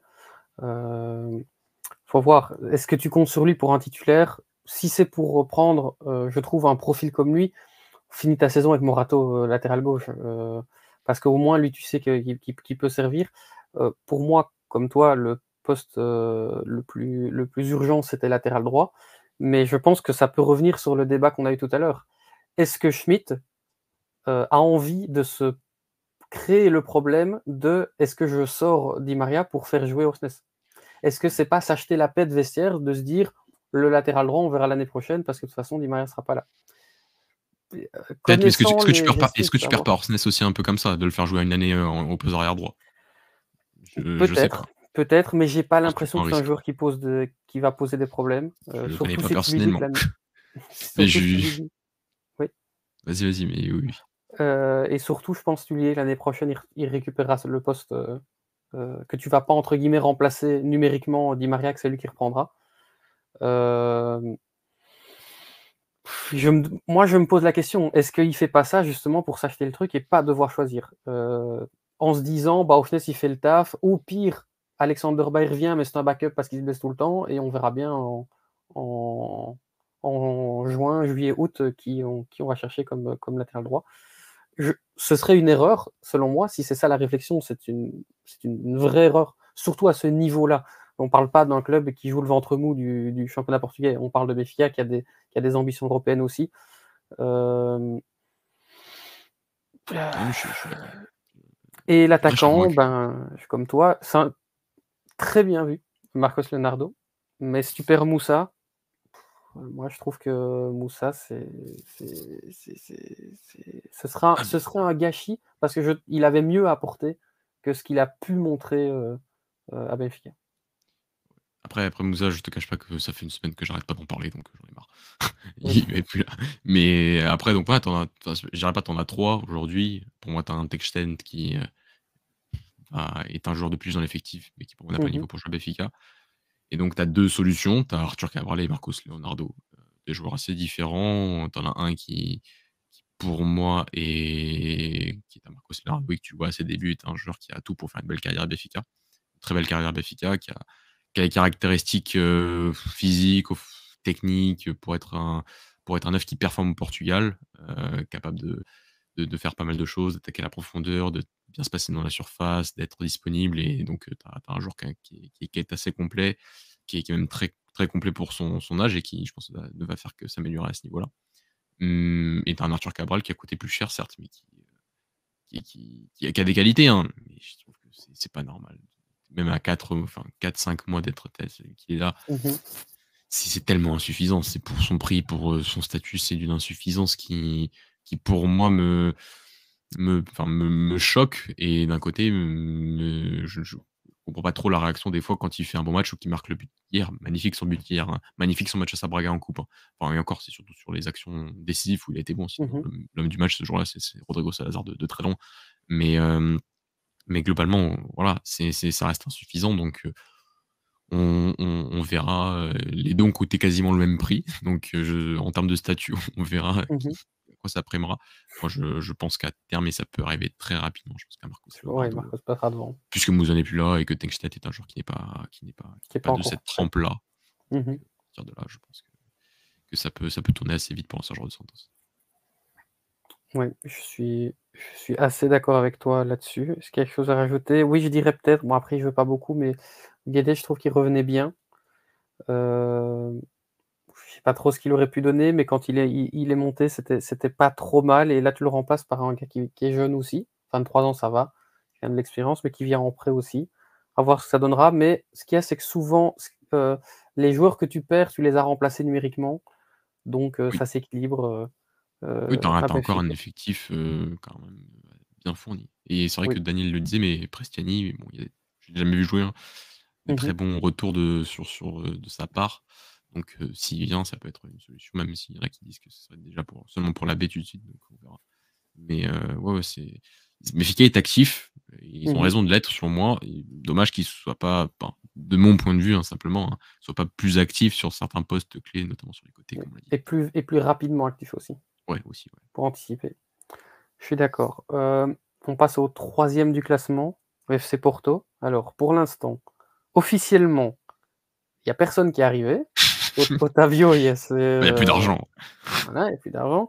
Et donc, dans les départs, il y a Carmo, Vérone et euh, Navarro qui sont partis en prêt. Euh, qu'est-ce qu'on pense de ça? Et, puis, on parlera de si Otavio vient, est-ce que ça sauve un peu le mercato ou pas?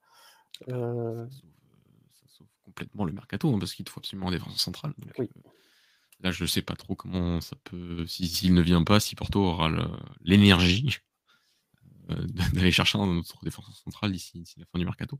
Mmh euh, mais je ne te cache pas que là, je ne va pas faire 25 minutes ou 30 minutes sur Porto. dès le 30 janvier, tu sais que Carmo, ça fait des mois et des mois que ça va plus le faire. Mmh il est parti en prêt, tant mieux pour lui. J'aurais peut-être préféré qu'il aille à Lyon, quoique, je sais pas trop l'état de l'Olympique actuellement. Mais c'est plus parce qu'il serait mis en France, ça m'aurait fait plaisir. Mais, mais sinon, tu sais que, encore une fois, 1er janvier, mais après, Porto, faut pas leur demander d'être hyper réactif par rapport à Benfica. mais 1er janvier, tu sais que tu dois commencer à préparer le terrain pour le départ de Carmo et 1er janvier, tu dois avoir une piste hyper sérieuse en pose des forces Mmh centrales. Et là, tu en as une qui est Otavio, qui est un une vraie révélation sur la dernière année presque du côté de de Famalicão. Ouais, parce qu'il était déjà bon fin de saison dernière, hein. Ouais, fin de saison dernière et c'est vrai que ça m'a étonné parce que pour moi, tu vois, le niveau du championnat U23 au Portugal, là où est intégré finalement la l'équipe B de Famalicão, c'est Mmh c'est mh. U23. Heu, c'est un joueur qui clairement était était au-dessus, mais j ces dernières saisons, je vois aussi beaucoup de joueurs au-dessus pour la championnat U23 et qui, on se rend compte après, heu, notamment dans les équipes B, viennent à Braga, enfin à Braga ou dans d'autres, ou qui signent à dans les équipes de Liga 3 en 3e division et tu sens que le niveau a baissé. Tu sens que Qui c'est plus s'enlise difficile un petit pour eux peu. ensuite. C'est c'est un championnat qui s'enlise. Il y a d'autres personnalités qui disent que le championnat U23 a plus beaucoup de sens étant donné que tu as des équipes, tu as as la Liga 3 aujourd'hui et que ça que ça bouffe les meilleurs joueurs qui préfèrent aller Mmh mh. jouer en 3e division portugaise quand quand c'est un championnat qui est un peu, bah, qui reste une ligue fermée, qui a pas de descente. C'est un championnat qui avait été très compétitif lors du covid parce que toutes les équipes de formation, des grands notamment, à Porto, pouvaient mettre leurs jeunes là-bas Ouais. et heu, ça avait créé une vraie compétitivité. Depuis, c'est plus plus trop le cas depuis la création de la Liga 3 et hem, donc ça m'avait étonné quand Otavio, ensuite à Famalicão, fasse, heu, d'aussi bonnes choses aussi rapidement. Donc ça démontre que le garçon est fait d'un bois plus plus raffiné et il le démontre à Famalicão depuis depuis le début de la saison et donc ça, c'est une des belles réussites de Jean Pedro Sousa depuis qu'il est revenu à Famalicão. C'est voilà, je trouve qu'il y en a pas beaucoup des réussites de de sa part depuis qu'il est revenu parce que cette équipe-là a beaucoup trop de qualité pour, jouer un football aussi, Mmh aussi déplaisant, je trouve. Mais défensivement, il faut faut dire que c'est un club qui qui valorise, qui valorise bien ses joueurs, qui a heu, j'ai perdu son nom, celui qui est parti à la Z là, heu Ah, heu, Penetra. Penetra et et là aujourd'hui, c'est un un Otavio et c'est vrai que c'est un Otavio qui aurait fait beaucoup de bien, notamment un club qui qui est un peu plus au nord, qui est aussi Braga et qui qui est un Mmh garçon qui a qui a vraiment des des qualités dans cette défense à 2 et qui est peut-être même plus adapté à à aux exigences d'un Conceição dans dans son schéma défensif qu'un David Carmo à l'époque qui Ouais. reste un joueur qui sera toujours plus efficace dans une défense à Et qui ouais, ouais et qui qui a un peu plus ce mindset, heu, joueur, heu, méchant, rugueux. Pour moi, On le disait aussi en pour Carmo, hein. Ouais, ouais. Ouais, mais Mais tu bon, vois, je je je heu, trouve O Otavio, je trouve qu'il a un style, Militão. Je trouve c'est vraiment le même genre de joueur, qui est capable de jouer un peu haut, qui est pas le meilleur relanceur du monde, mais qui est très rapide pour un central, qui sait couvrir, la profondeur, Ah oui. Qui met des coups, qui aime mettre des coups, Mmh, heu, qui aime prendre des qui aime prendre des cartes, donc heu, je je pense que dans une défense de Conceição, ça peut très bien marcher. Alors effectivement, heu, on dit ça aussi de Carmo, même si pour moi Carmo est plus un central de de possession qu'Otavio. Oui, après à Porto, il sera obligé de s'adapter un peu, mais Oui, oui, ça c'est sûr, ça c'est sûr. Mais sinon dans le commentaire, les les les enfin les commentaires par rapport au transfert d'Ivan Raimé qui n'aurait pas été payé, bon ça, on va dire que c'est oui, belle situation portugaise, hein, c'est vrai que ça m'a étonné, hein et bon, après est-ce que tout est vrai dans dans cette histoire-là? Comme quoi le propriétaire, heu, Quantum, heu, aurait dit: «Mais pourquoi vous vendez Carmo enfin Otavio?» déjà parce que la clause elle est à 15 et pas 12 donc heu, tu peux logiquement mh. gratter la clause, qu'il y a beaucoup de clubs intéressés, il y a pas que le FC Porto et que c'est Ouais. ce même club qui a pas payé la tranche soi-disant d'Ivan Raimé hier. Il y a du conditionnel parce qu'on est au Portugal et on est avec des journalistes qui sont capables de de créer des choses, hein, mais ce ça m'étonnerait pas plus que ça et c'est vrai que ce serait étonnant que Famalicão, si c'est vérifié, refasse une négociation avec un club qui n'a pas payé la 1re tranche du transfert d'Ivan Ouais. Hier. Ouais, je suis d'accord et je te rejoins, heu, surtout c'est pas suffisant comme, heu, comme, heu, mercato, pas du tout. Surtout quand tu vois les manques qu'il y a, quand tu vois que, ben, mathématiquement, tu es pas très loin, mais Non. dans le jeu, tu es à des années-lumière des 2 devant, heu, même que Braga. Braga joue mieux que Porto, heu, que tu Ouais, ça va que mieux ces dernières semaines, mais ouais, suis ouais, ouais, mais sur l'ensemble de la saison, pour l'instant, ça joue moins bien. Alors, si ça continue comme ceci, c'est bien. Faudra voir avec le retour de de Taremi, parce qu'on sait très bien que quand Taremi reviendra, c'est Taremi qui jouera et du coup l'animation va rechanger. Heu, mais ouais, mais si Otavio vient, c'est un un vrai bon transfert, mais c'est toujours les micmacs, donc on verra bien, heu, ce que ça pourra donner. Si Taremi revient alors qu'il est en fin de contrat dans 6 mois, qu'il a quasiment un pied à Milan et que Conceição dénature son schéma qui il est qui est pas mal depuis quelques semaines pour Taremi, je trouve, ouais. Bon, je pense que tout le monde est d'accord, mais que j'ai envie de croire quand même qu'il est pas mais je sais qu'il est pas bête, hein, du tout, donc heu, Mmh mh.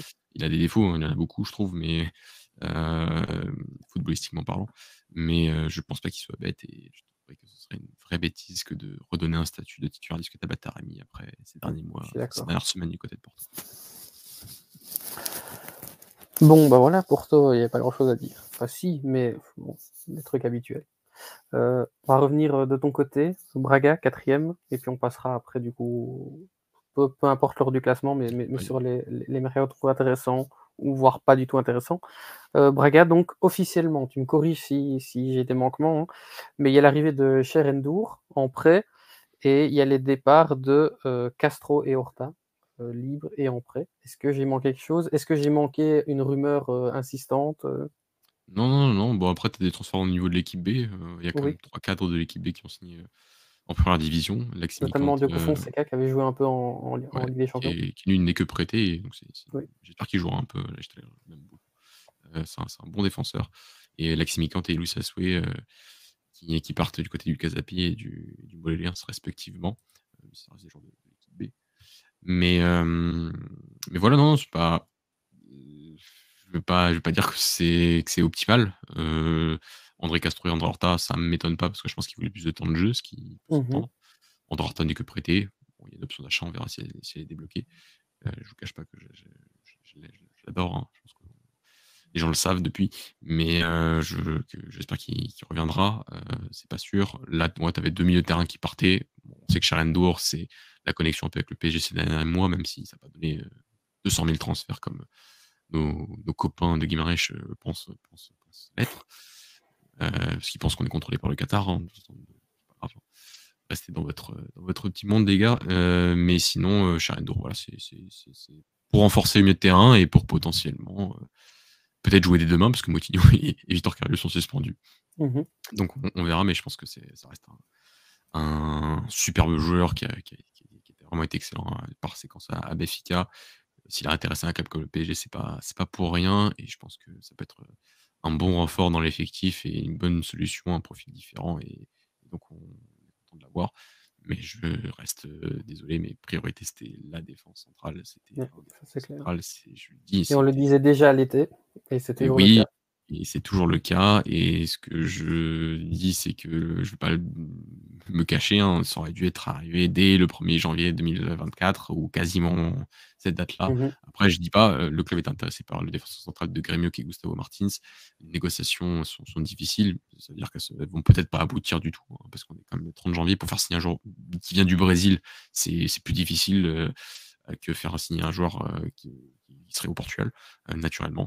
Les explications sont, logiques. Donc euh, j'y crois plus, et pourtant ça aurait été un super transfert, et ça aurait été à la fois pour maintenant, à la fois pour le futur. Et, euh, donc, donc voilà, donc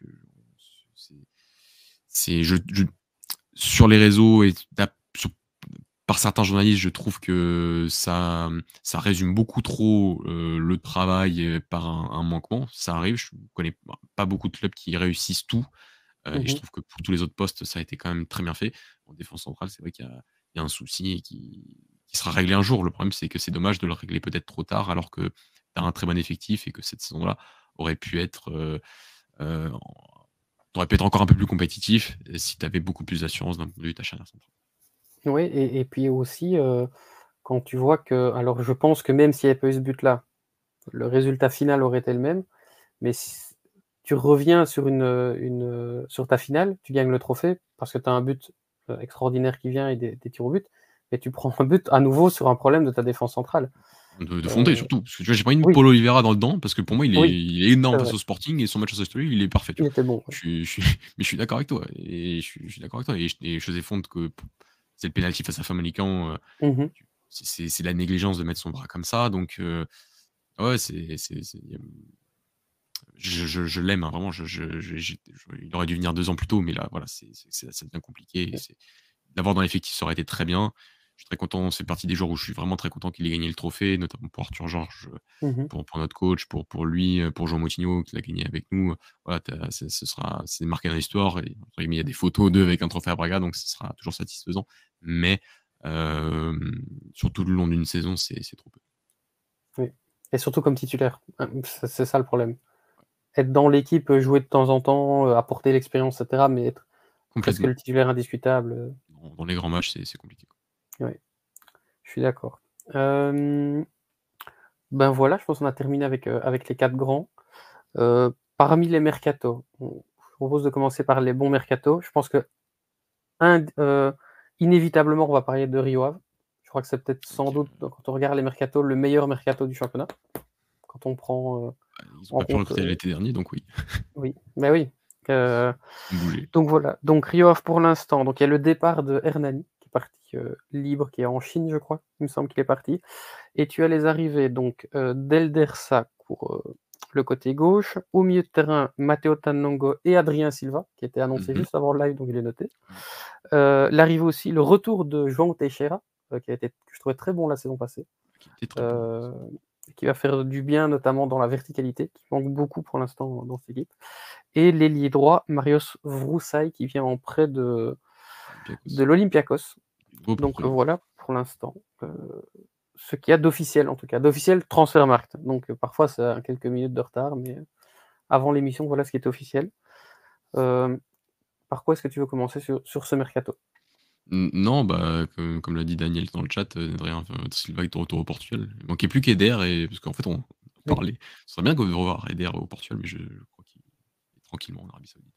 Mais, oui, oui, oui, heu, Adrien Silva très spé spé spécial de de revoir au Portugal. Heu, après sur le reste des choix, João Teixeira est un joueur qui dans le schéma, dans le 3-4-3, dans cette position intérieure va apporter beaucoup de choses, heu, parce que c'est un vrai joueur, heu, un vrai beau joueur, mais surtout un joueur créatif qui sait résoudre des problèmes dans le dernier tiers et qui sait faire le lien entre les secteurs et donc, c'est une pièce, importante et c'était un joueur dont on regrettait le départ l'été, mais qui, c'est un peu aussi le cycle, hein, qui revient parfois aussi très, très vite au Portugal, Ouais. par la porte du Real cette fois-ci, donc, heu, je on on verra, je ne dis pas que ça désormais, ça va donner à Luis Freire, heu, bah, plus aucun crédit pour ne pas se maintenir. Je pense que le début de saison et le fait de ne pas l'av de pas avoir pu faire de mercato, bah, ça joue aussi.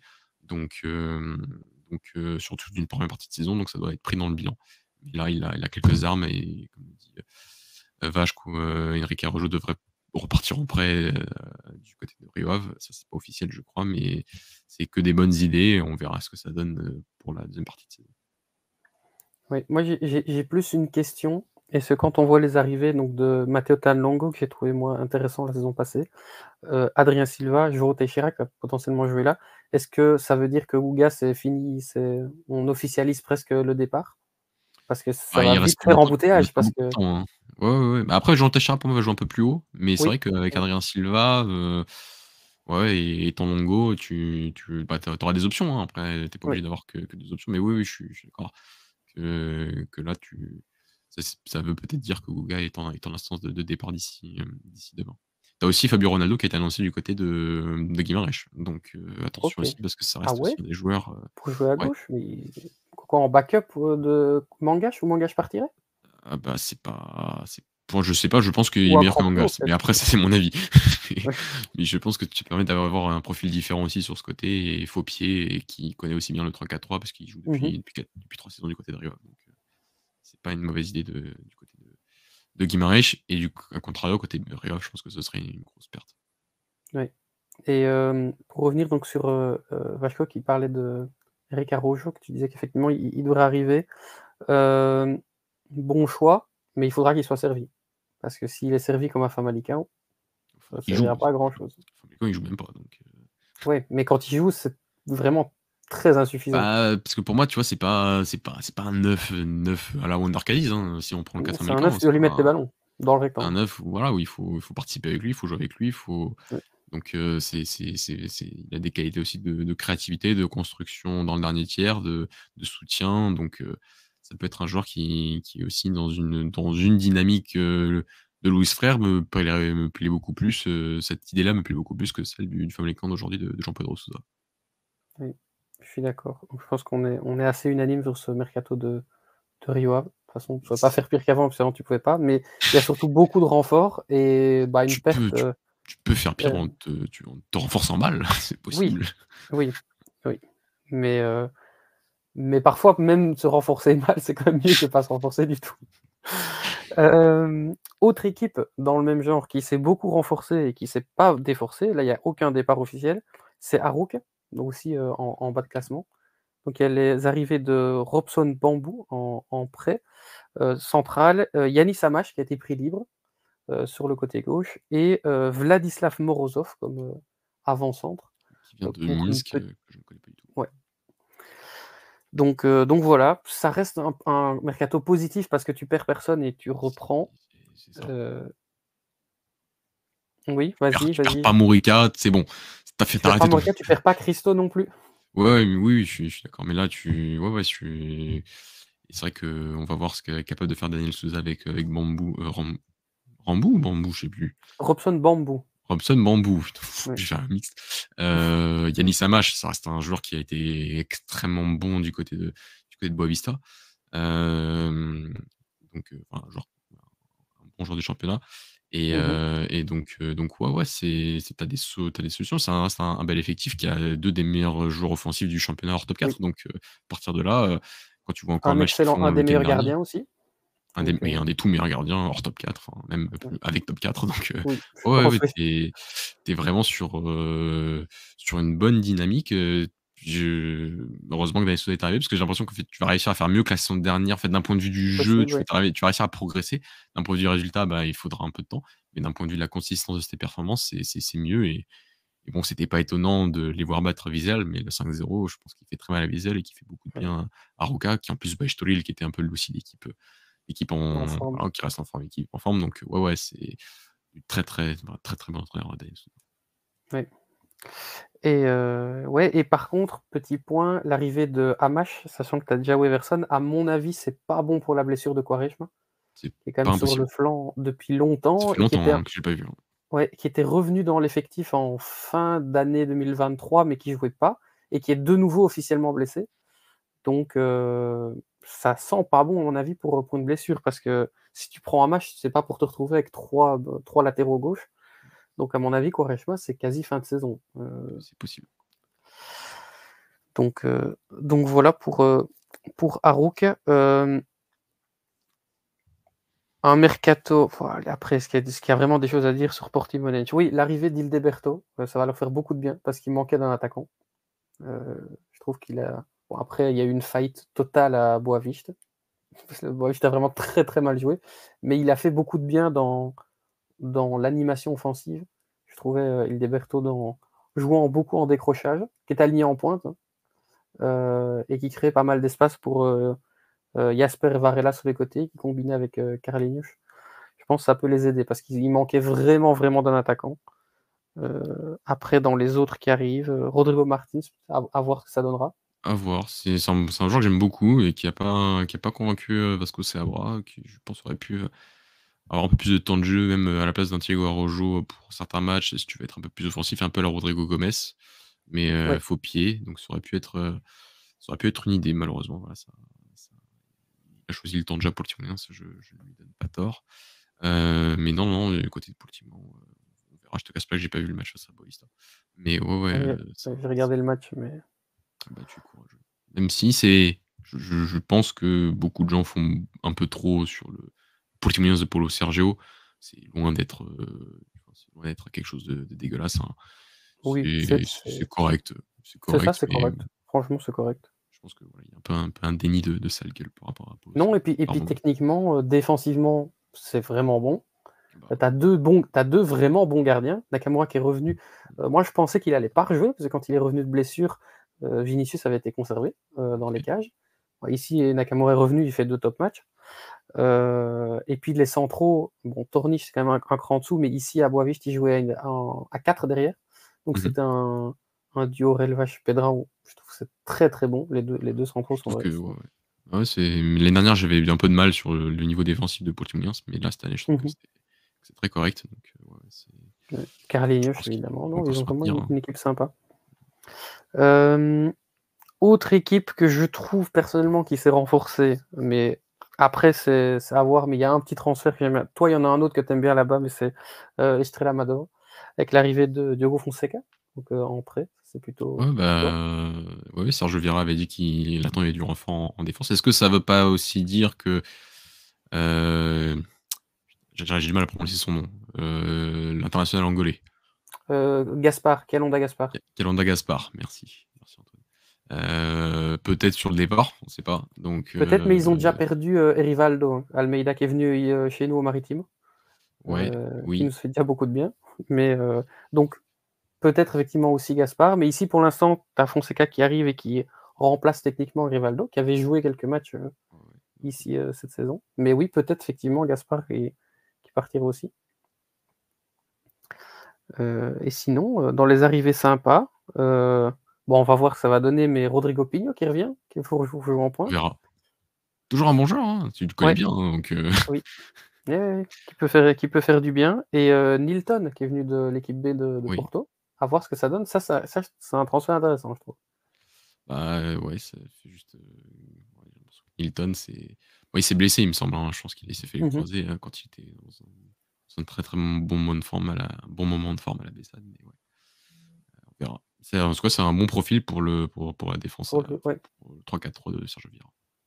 Je suis d'accord. Et puis après, euh, Lionel Bouka au milieu, je ne sais absolument pas qui c'est. Je n'ai aucun avis sur, euh, sur, euh, sur cela.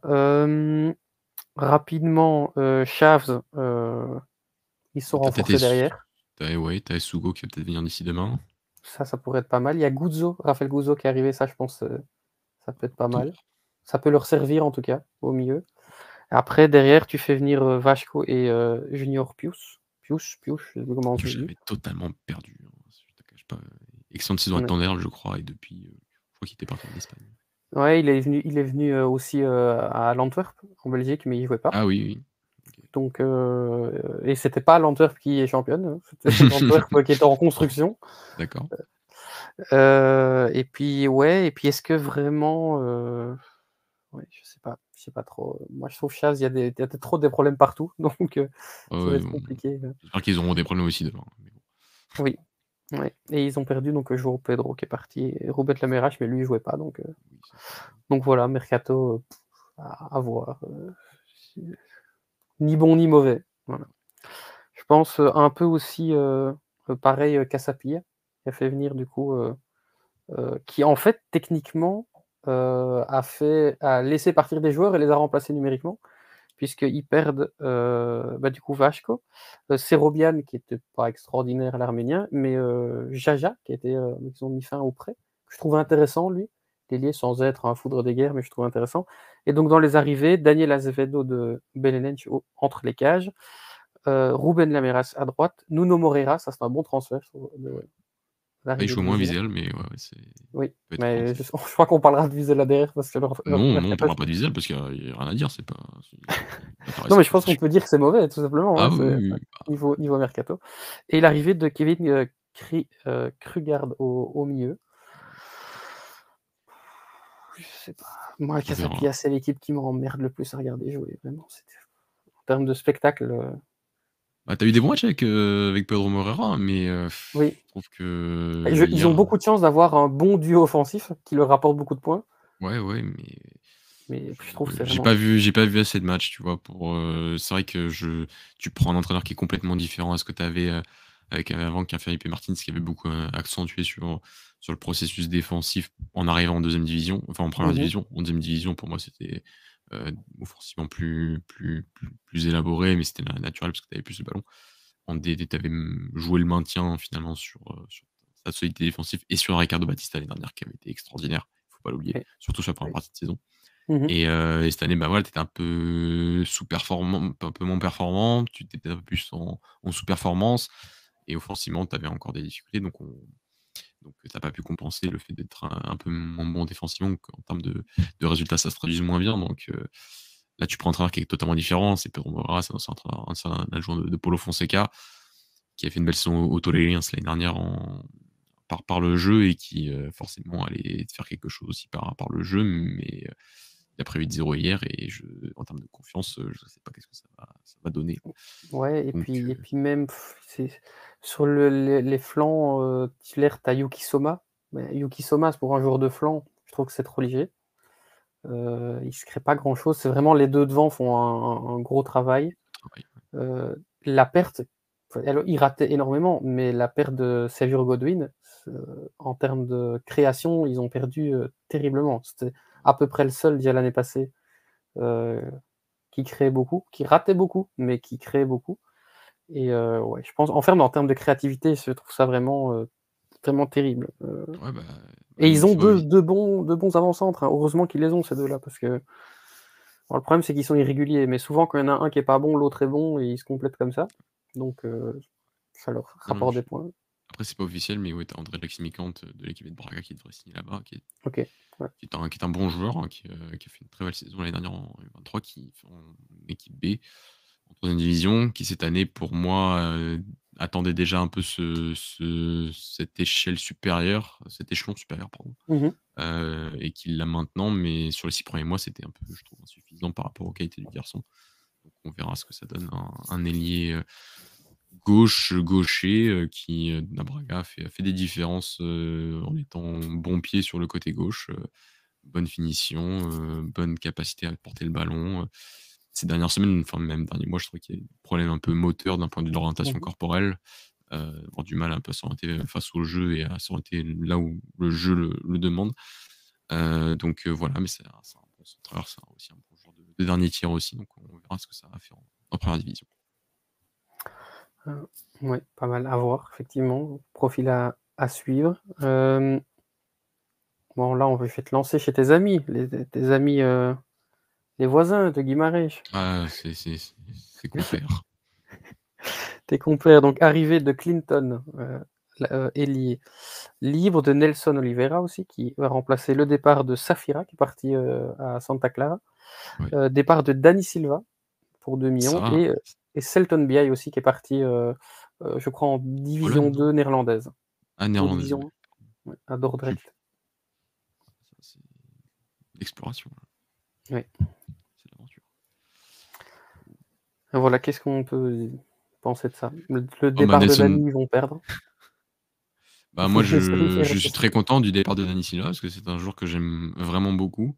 Mhm. moi, était vraiment le, peut-être pas le, mais le top 3 des meilleurs joueurs de, de Liga 13 il y a, il y a deux saisons. Euh, Moreno a, a très bien fait de lancer l'année dernière. 2 millions d'euros, je trouve que c'est c'est cher, peu cher payé par rapport à ce que tu aurais pu réellement retirer d'un milieu de terrain complet, d'un milieu de terrain vraiment vraiment à l'aise dans, dans la décision, dans la capacité à faire progresser le jeu, à prendre des bonnes décisions sous pression, à vraiment être capable de jouer seul ou être dans un milieu à deux. Donc, euh, vraiment un, un joueur complet. Et, euh, et que, voilà, donc on- je trouve que c'est un, peu dommage, mais c'est un club qui a, qui a besoin d'argent. On verra aussi parce que tu as aussi la rumeur André Silva à l'Union Berlin. D'ici demain, on verra. Ouais. Et le retour donc de Fabio Ronaldo, enfin l'arrivée de Fabio Ronaldo. Fabio donc, Ronaldo. euh, c'est peut-être pas fini côté de Guimarães d'ici demain soir. Ok, ok. Euh, ouais, mais pour effectivement, tu parlais des 2 millions d'Annie Silva. Euh, effectivement, je trouve que ça peut cher payer aussi pour ce joueur-là. Ça va être un des défis. Je pense que ça peut être une émission de, un, un- sujet d'é- d'émission euh, de débat plus tard dans la saison. Mais un des défis pour moi du championnat portugais, c'est de réussir à être valorisé comme il faut. Il y a plein de trucs qui jouent là-dessus. Mais moi, avec l'expérience que j'ai par rapport au championnat belge, euh, c'est hallucinant la différence de valorisation entre les deux. Euh, le foot belge, les joueurs belges, mais aussi les, clubs belges ont le vent en poupe depuis 2-3 ans. Euh, Il y a des joueurs qui jouent 10 minutes qui sont valorisés à 3 millions. Il y a des excellents joueurs au Portugal qui sont valorisés un quart du prix de certains gars qui sont même pas titulaires en Belgique. Euh, le, ça va être un des grands défis aussi pour euh, l'évolution du championnat, et pas juste des grands, mais de tous ceux derrière. C'est d'avoir euh, d'avoir ça. Vraiment, c'est parce que c'est sûr si on compare avec la Ligue 1 ou la Bundesliga, c'est des championnats qui ne boxent pas du tout dans la même catégorie. Mais en termes de palmarès européen, le Portugal, c'est quand même largement au-dessus de toute façon du championnat belge. Mais les niveaux, le championnat portugais, par mon expérience, est meilleur, le niveau moyen, mais euh, le championnat belge est quatre fois plus valorisé. Euh, donc euh, ça, c'est un, ça va être un truc. Et si Dani Silva avait joué euh, à, à l'Antwerp ou même un club qui même au Cercle de Bruges, Charleroi. ouais, Charleroi. en- Enfin, Charleroi cette année, c'est catastrophique, mais en termes de réputation, c'est la cinquième, sixième équipe. S'ils avaient joué à Genk ou à Charleroi, ils seraient partis pour 5 ou 6. Alors, C'est- alors que c'est le même joueur. Mais Ah bah voilà, ça, ça, c'est- la nationalité, d'où d'où tu viens, euh, ouais. joue, joue aussi, joue aussi un peu. Après, je dis pas que le joueur portugais est le joueur le moins valorisé, hein, mais c'est vrai que. Après, tu as des clubs aussi qui sont, enfin, qui ont besoin d'argent et qui sont et qui ont un pouvoir de négociation qui est, qui est trop faible par rapport à la réelle valeur, pense, de leur joueur du championnat. ce, sont, des questions qui. C'est un truc qui peut évoluer. Parce qu'il y a 5-6 ans, euh, les clubs belges, pour vendre un joueur, c'était quelque chose. Euh, c'était euh, tout le monde allait chercher en D2 bulgare parce que le gars était gratuit. Il y a eu beaucoup, beaucoup ça. Et ici, je sais pas vraiment à quoi c'est dû parce que je pense que c'est le travail de Roberto Martinez hein, qui a quand même beaucoup travaillé en interne à ce niveau-là. Mais parce que techniquement, c'est pas juste les résultats de l'équipe nationale, parce que l'équipe nationale, elle performe depuis 2014 et ça fait que 3-4 ans qu'on a le championnat vraiment comme ça. Et le niveau des top clubs belges n'est pas plus haut qu'il y a 10 ans. Euh, c'est le niveau des autres clubs qui a monté. Euh, mais du coup, voilà. Donc, c'est arrivé en Belgique, ça arrivera peut-être, je l'espère, au Portugal, parce que euh, voilà, c'est un, vrai problème pour, pour les clubs, ce, manque de valorisation. voilà, du coup, c'était l'occasion de parler de ça. Je trouve que le, transfert de Dani, je trouve aussi très peu payé. Bon, on va passer à un autre bon visé là. Alors, visé là, arrivée de Jota Gonçalves, défenseur central, qui vient, euh, je crois, de. Ouais. Et qui était bon, qui était pas, qui était pas mauvais contre Aruka, qui jouait, qui avait un rôle assez hybride, qui était euh, aligné dans une défense à 3 et qui montait au milieu de terrain en possession. Euh, voilà, on va voir. Il y a Domingo qui, a signé ici, enfin en prêt. ça, c'est intéressant. Euh, et puis arrivé de deux attaquants, Amadou Bassi, qui vient de France, et Sava Petrov, un, bulgare. Et niveau départ, départ de Novio, central qui ne jouait pas, de Nuno Moreira, dont on a parlé tout à l'heure euh, avec euh, Casapia, et de Iker Unzueta, qui était un, attaquant qui était sympa mais qui ne jouait pas. Voilà.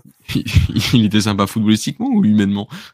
Non, moi je, trouvais, euh, en plus pour l'avoir vu, euh, je crois que le premier match que j'ai vu de lui cette saison, c'était justement contre le Maritimo, il me semble que c'était en, coupe, premier match de la saison, et je l'avais trouvé vraiment intéressant. Euh, il, a joué quelques bouts de match en championnat, je le trouvais toujours bon, moins bon qu'SND, ça on est d'accord, mais, il avait un, il avait quelque chose, un sens du but, et voilà, fin de prêt. maintenant il est, il, est, mis en prêt, ça voilà, mais je ne jouait pas beaucoup. Mais voilà, c'est un peu difficile. Viser là, déjà, je trouvais que c'était très morose. mais là, ouais, tu prends Jota qui a l'air pas mal. Domingo China, c'est intéressant. Mais les tu prends deux avant-centres alors que tu perds ton ailier avec Moreira qui jouait pas beaucoup, mais qui, est quand même, qui a quand même servi et qui a, quand même rapporté quelques buts importants. Donc, ouais, je sais pas trop viser là. Je pense que ça va être compliqué. Qui garde SND qui s'est blessé hein, d'ailleurs, qui est sorti après euh, en première mi-temps ici euh, euh, contre Harouk, qui a pris un coup dans le bas du dos et qui a essayé deux, trois fois de rester sur le terrain, puis sorti. Donc, avoir la gravité de cette blessure-là aussi. Bon courage. Je crois pas trop, mais bon courage. Oui. côté Moréren cette fois. Alors, on a évidemment le départ d'André Forcément beaucoup pesé dans la balance.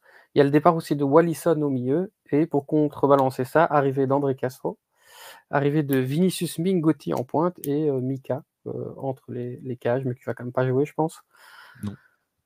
Bon, euh, je pense qu'au change, André Castro, Wallison, je pense que tu gagnes. mais... devant. Faut, voir. je n'ai pas encore vu jouer, donc je peux pas te, pas te dire. Mais André Louis, on a parlé il y a deux semaines. Il y avait une importance tellement fondamentale euh, d'un point de vue du jeu et d'un point de vue de, toutes les dynamiques offensives que, heureusement que Mollien, selon moi, après. Il y a d'autres bons joueurs à côté. Hein. Je dis pas le mmh contraire. Là, ils... viennent de prendre. Pardon. Ils viennent de prendre Louis Sassoué, qui est un défenseur, un attaquant de, l'équipe de Braga, qui était à, la, mmh canne avec les Guinées équatoriales. Donc, euh, qui, a, un bon profil aussi, donc on verra. On verra donc, euh, il y a d'autres bons joueurs, mais heureusement que Mollien s'est pris des points, je pense, en première partie de saison je suis d'accord avec toi. Je pense qu'ils ont bien fait de prendre beaucoup d'avance.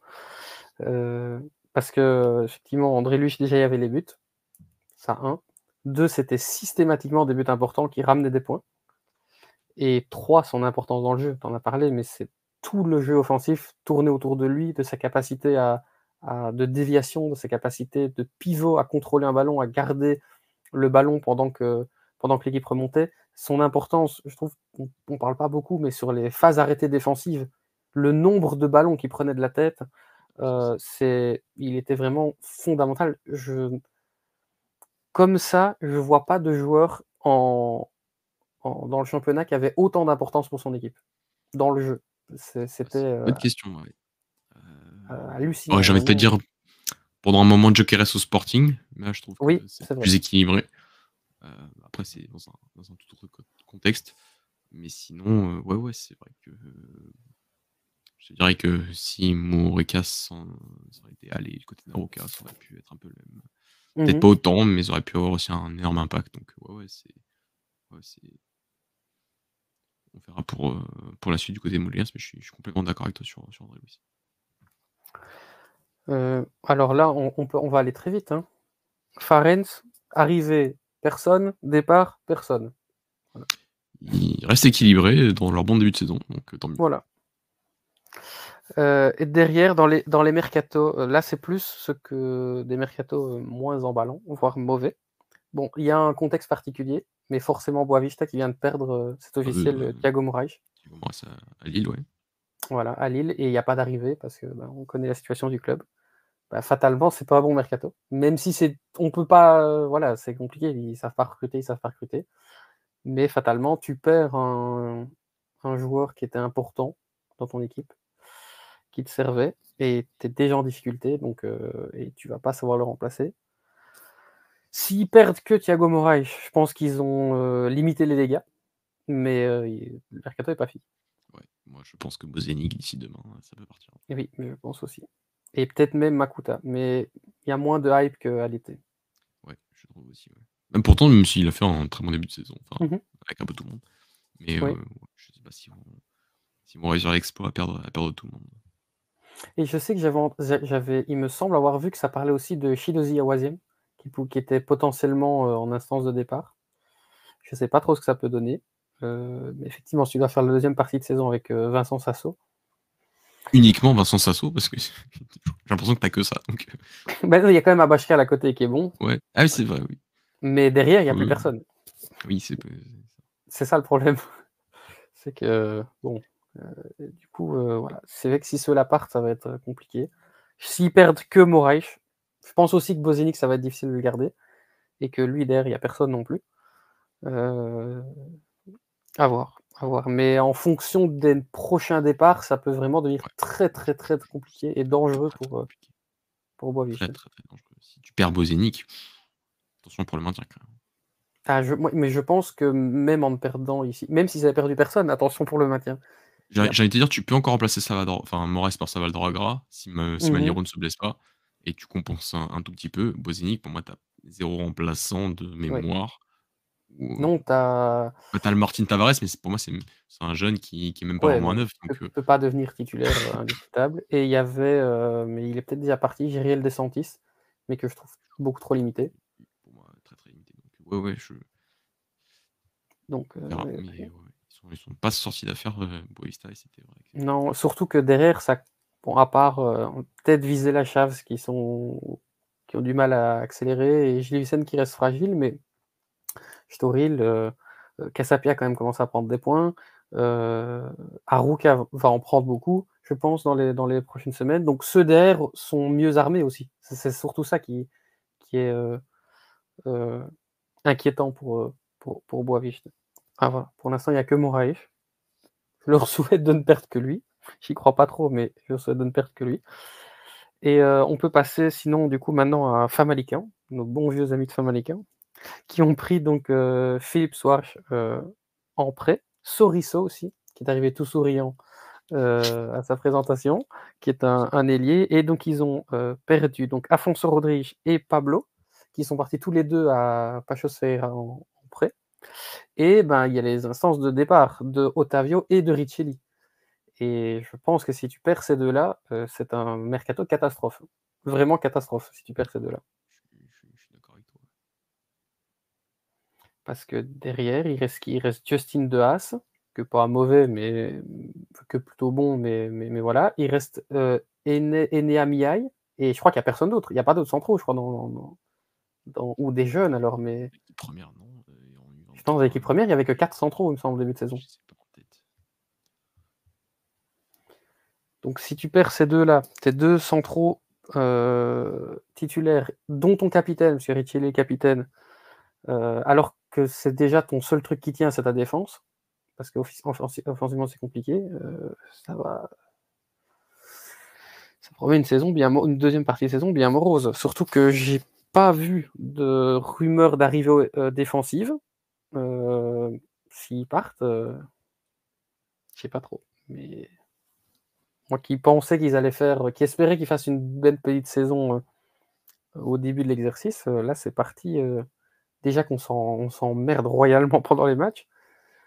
c'était meilleur, je trouve, en début de saison. mois de septembre, août, c'était meilleur. Mais là, c'est vraiment devenu pénible. Si tu perds tes deux, là, ça va être.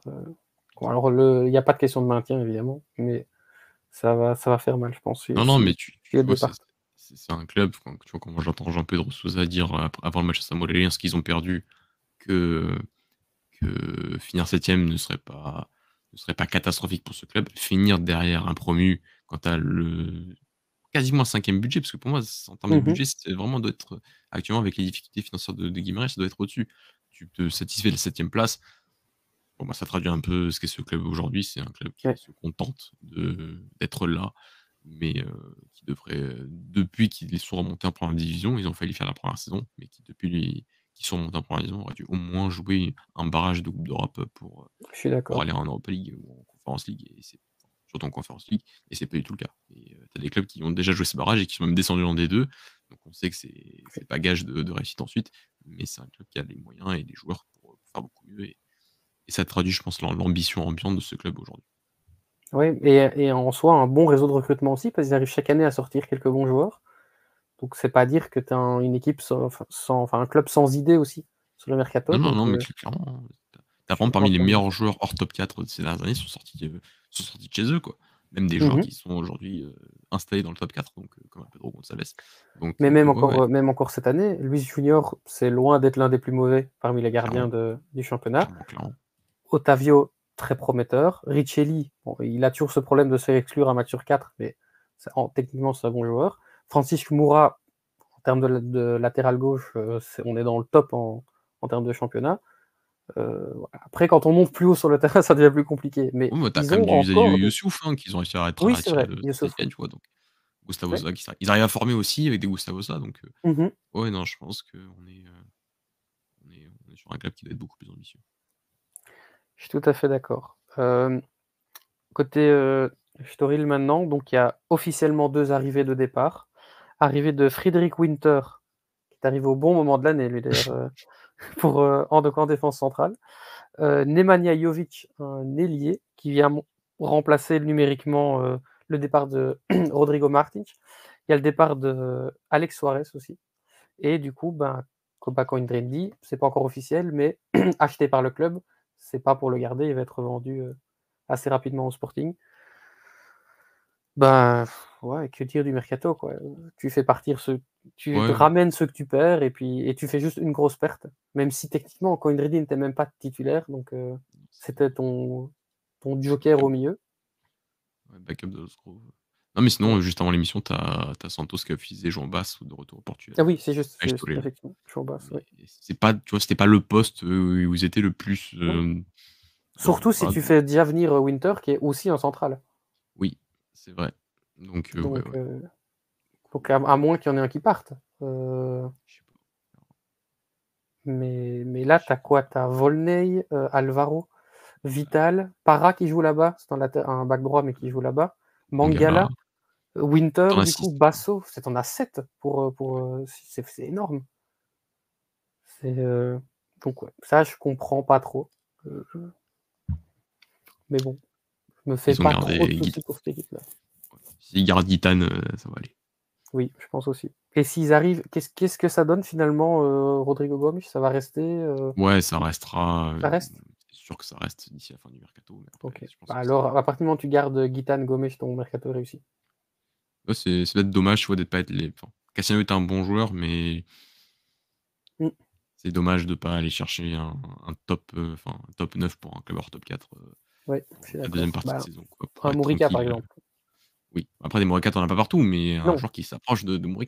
Mais j'allais dire, même un SND, la Wieser, tu vois, il Oui. même il a réussi à trouver un 9, donc heu, je pense que tu es quand même capable de trouver un un 9, heu, qui soit capable de t'assurer quelques buts en plus pour, pour ta lutte pour le maintien, parce que tu restes 15e, heu, à Mmh la fin mh. de la 1re partie de saison, quoi. Oui. Ouais. Et tu restes fragile dans les matchs contre les gros et souvent, si tu prends le 1er but, Historie a souvent du mal à rester dans le match, donc heu donc ouais, effectivement, un un problème à ce niveau-là. Hem, Gil Vicente, 3 arrivées, 2 départs officiels. Arrivée de Jonathan Boitou en défense centrale, heu, Alex Pinto au latéral droit et Afonso Moreira, et les départs de Marlon et de Baturina. Du coup, ça, j'avoue, je comprends pas trop parce que, bah, ils ont déjà du mal à trouver un 9 et ils font partir le seul un des seuls 9 qui joue et ils le remplacent pas. Ça, je comprends pas trop le le truc, surtout que sans qu'il soit exceptionnel, c'était lui le titulaire, heu, Baturina. Mais bon, je pense que tu peux peut-être même d'ici demain soir trouver mieux. Oui, ça c'est clair. Mais le problème, c'est que s'ils trouvent personne, ils sont encore déforcés à cet Ouais. endroit-là.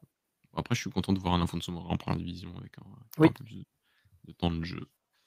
Je suis d'accord, je suis d'accord et même Marlon, je comprends pas trop. Enfin si, c'est vrai que du coup, il y aura Afonso Moreira pour le remplacer. OK. Heu, ben, je crois qu'on a fait le tour, hein. Je crois qu'on a fait le tour de tous nos tous les petits clubs de de D1. Donc heu, je sais pas si tu as quelque chose de spécifique à à noter? Moi, je vais peut-être, hem, heu, parler de, Santa Clara qui est leader pour l'instant de de D2 et qui s'est encore renforcé, qui a fait 3-4 arrivées. Heu, donc ils sont sans doute déjà en train de préparer la saison prochaine parce que je pense que en tout cas, pour moi, la question ne se pose pas, ils vont monter. Heu, c'est l'équipe la plus solide et de très loin en en Liga Sapseg. Donc heu, ouais, je pense qu'ils préparent déjà la saison prochaine, heu, à voir, à voir, ce que ça ce que ça peut donner. Est-ce que tu as quelque chose d'autre à à rajouter ou on passe aux mentions spéciales et puis on on laisse, heu, tout le monde passer une belle fin de soirée? Je pense qu'on va faire ça. Allez, vas-y, je te laisse, heu, la priorité. Mention spéciale? Moi, je voulais juste me mentionner le le commentaire de de Vache, quoi, sur, heu, le derby qui se termine sur match entre et Tondel. Ça, c'est vraiment les choses importantes, hein. C'est Exactement. c'est la D2, c'est le derby, du du centre, hein, du centre. Mmh mh. Donc donc voilà, voilà. En plus, ce résultat qui m'arrange, Tondel la gagne pas, ça Tant m'arrange. mieux, tant mieux, tant mieux. Tant mieux, sinon non, pas de de mention spéciale. Je pense qu'on a on a fait assez, enfin, pas d'autres mentions spéciales. À part qu'on a encore gagné une coupe, wouhou! Voilà. Ma mention spéciale, ce sera celle-ci. Il n'y a qu'un club à Madère, les gars, il n'y a qu'un club à Madère. Quel Je n'ai pas match! voulu eh eh, match de fou. J'ai pas voulu faire toute l'émission avec, parce qu'on a quand même été battus derrière, heu, en jouant bien, en jouant bien, mais on a quand même été battus. Mais heu, mais ouais, heu, voilà, il y a qu'un club à Madère, 6/6. National, c'est les petits frères et ça restera les petits frères même s'ils sont devant au classement. Mais ouais, très match très, très cool à suivre. Il y avait une ambiance de malade, vraiment, top, bah, top, top ambiance. Et même le scénario le scénario, 15 minutes où on se fait Ah as balader bien flippé, hein, la fin du Oui. match, là. Ah mais à partir du moment où il y a eu le 2-1, heu, c'était plus possible. C'était pas possible. On est dev on est on jouait plus mal que Belenenses et Villaverdens, hein, après le 2-1. C'était une catastrophe. Et heu et ouais, Amir, heu, fais gaffe Amir. Franchement franchement, fais gaffe Amir. Non, mais ouais. Non, mais faire autant de kilomètres pour voir, heu, pas 1 bastos de Chaves, mais en voir 2. 2, 2 et dans le but derrière lequel j'étais. Donc en plus, je les ai vus du bon côté. Mais ouais, avoir, les j'ai tout eu. J'ai eu les 2 bastos de Chadas et j'ai eu l'erreur de enfin sur le 2-1 Amir, et heu ouais, en en plus ah non, je suis dans 2-1. la je suis sur la trajectoire de la balle. Je la vois avant même qu'il fasse l'erreur, je vois qu'elle va rebondir, qu'il se fera avoir. «C'est pas possible, il va se faire avoir». Il se fait avoir et l'erreur qu'il manque de faire à la base du 3-1, Ouais. où il rate sa sortie, oh, c'est pas possible, c'est pas possible. Mais voilà, on a gagné, on a gagné. Je pense que ce match va faire du bien. En tout cas, on a pas mal joué contre Afch, alors qu'au match aller, on avait on avait eu 0 occasion contre eux. Heu, on s'était fait vraiment complètement bouffer. Ici, heu on jouait pas si mal, on a même mené au score. Il faut y croire. Le problème, c'est qu'ils ont trop d'avance, hein, les trois devant. Hein. Ouais, non, mais après, je te cache pas que. Bon, on blague souvent sur les, sur les clubs de Madère, hein, mais euh, pour moi, ce, derby-là, il doit être en, il doit être en première division, il doit pas être en, deuxième division. Ouais. Maritimo ne doit pas être en première division, enfin en deuxième division, mais bon, ça, c'est un problème qu'on a, a, chez nous, c'est qu'on a ce genre de situation. Genre même des clubs historiques euh, comme l'Eria, comme Berama, le Bélénien, ouais. comme l'Académie Coimbra, qui sont aujourd'hui euh, loin, voire très loin, donc. Coimbra qui a d'ailleurs fini, je crois, premier de son groupe. Hein, en effet, qui jouera donc le, la montée. Ouais. J'espère qu'ils vont, qu vont, revenir. Tout comme euh, l'équipe de Braga, qui va la jouer Oui, pour la vrai. troisième année consécutive. Trois fois, hein, c'est-à-dire le plus, trois fois de plus que le Sporting B. Voilà. Qui a à le faire. Voilà. Voilà qui- a- spéciale. Et qui, et qui pourtant a été longtemps Il euh, à leader deux de points cette année, hein, vraiment, qui, qui la rate à ça. Mais ça suffit toujours pas. Voilà, je pense que les meilleurs mots pour toi pour, euh, pour se quitter, je pense. Je sais pas, mais ouais. Donc, euh, donc voilà, Ben, merci euh, de nous avoir suivis. Euh, je t'avoue que je pensais qu'on allait faire une émission plus courte, puisqu'on avait que deux sujets, mais écoute, Mercato, et, et puis on a quand même fait une belle page sur, sur la coupe, donc c'était bien sympa. La, la seule Merci, émission, la, la seule émission qui, qui parle de football portugais avec euh, un sauceuse de Braga, un sauceuse du Maritimo. hein. Donc, euh, exactement, il n'y a aucun des trois grands, c'est magnifique. aucun. C'est vraiment trop beau. Ça, Ça. c'est- Il n'y avait aucun en finale de. Coupe de la Ligue. Voilà. Bon, maintenant, toute la toute la- l'attention médiatique, hein, tant mieux pour eux. mais Cette parenthèse de quelques jours a été. Exactement. Ben donc merci euh, de nous avoir suivis. Euh, merci euh, Mathieu à toi pour ta présence. C'était une émission très sympa. Même si on n'était que deux, je pense qu'on a, on a pas mal géré. relation, on euh, tient. Je pense qu'on peut même tenir à un. On n'a jamais essayé, mais il y a moyen, franchement, il il y y a a certains dont je pense moi on peut tenir à un. des fois. Donc, euh, ben donc voilà. Euh, merci de nous avoir suivis. On se revoit la semaine prochaine. Et euh, en attendant, ben, suivez les réseaux pour être tenu au courant de, de tout ce qui se passe. Bonne soirée à tous et, et merci de nous avoir suivis. Ciao. Ciao, ciao.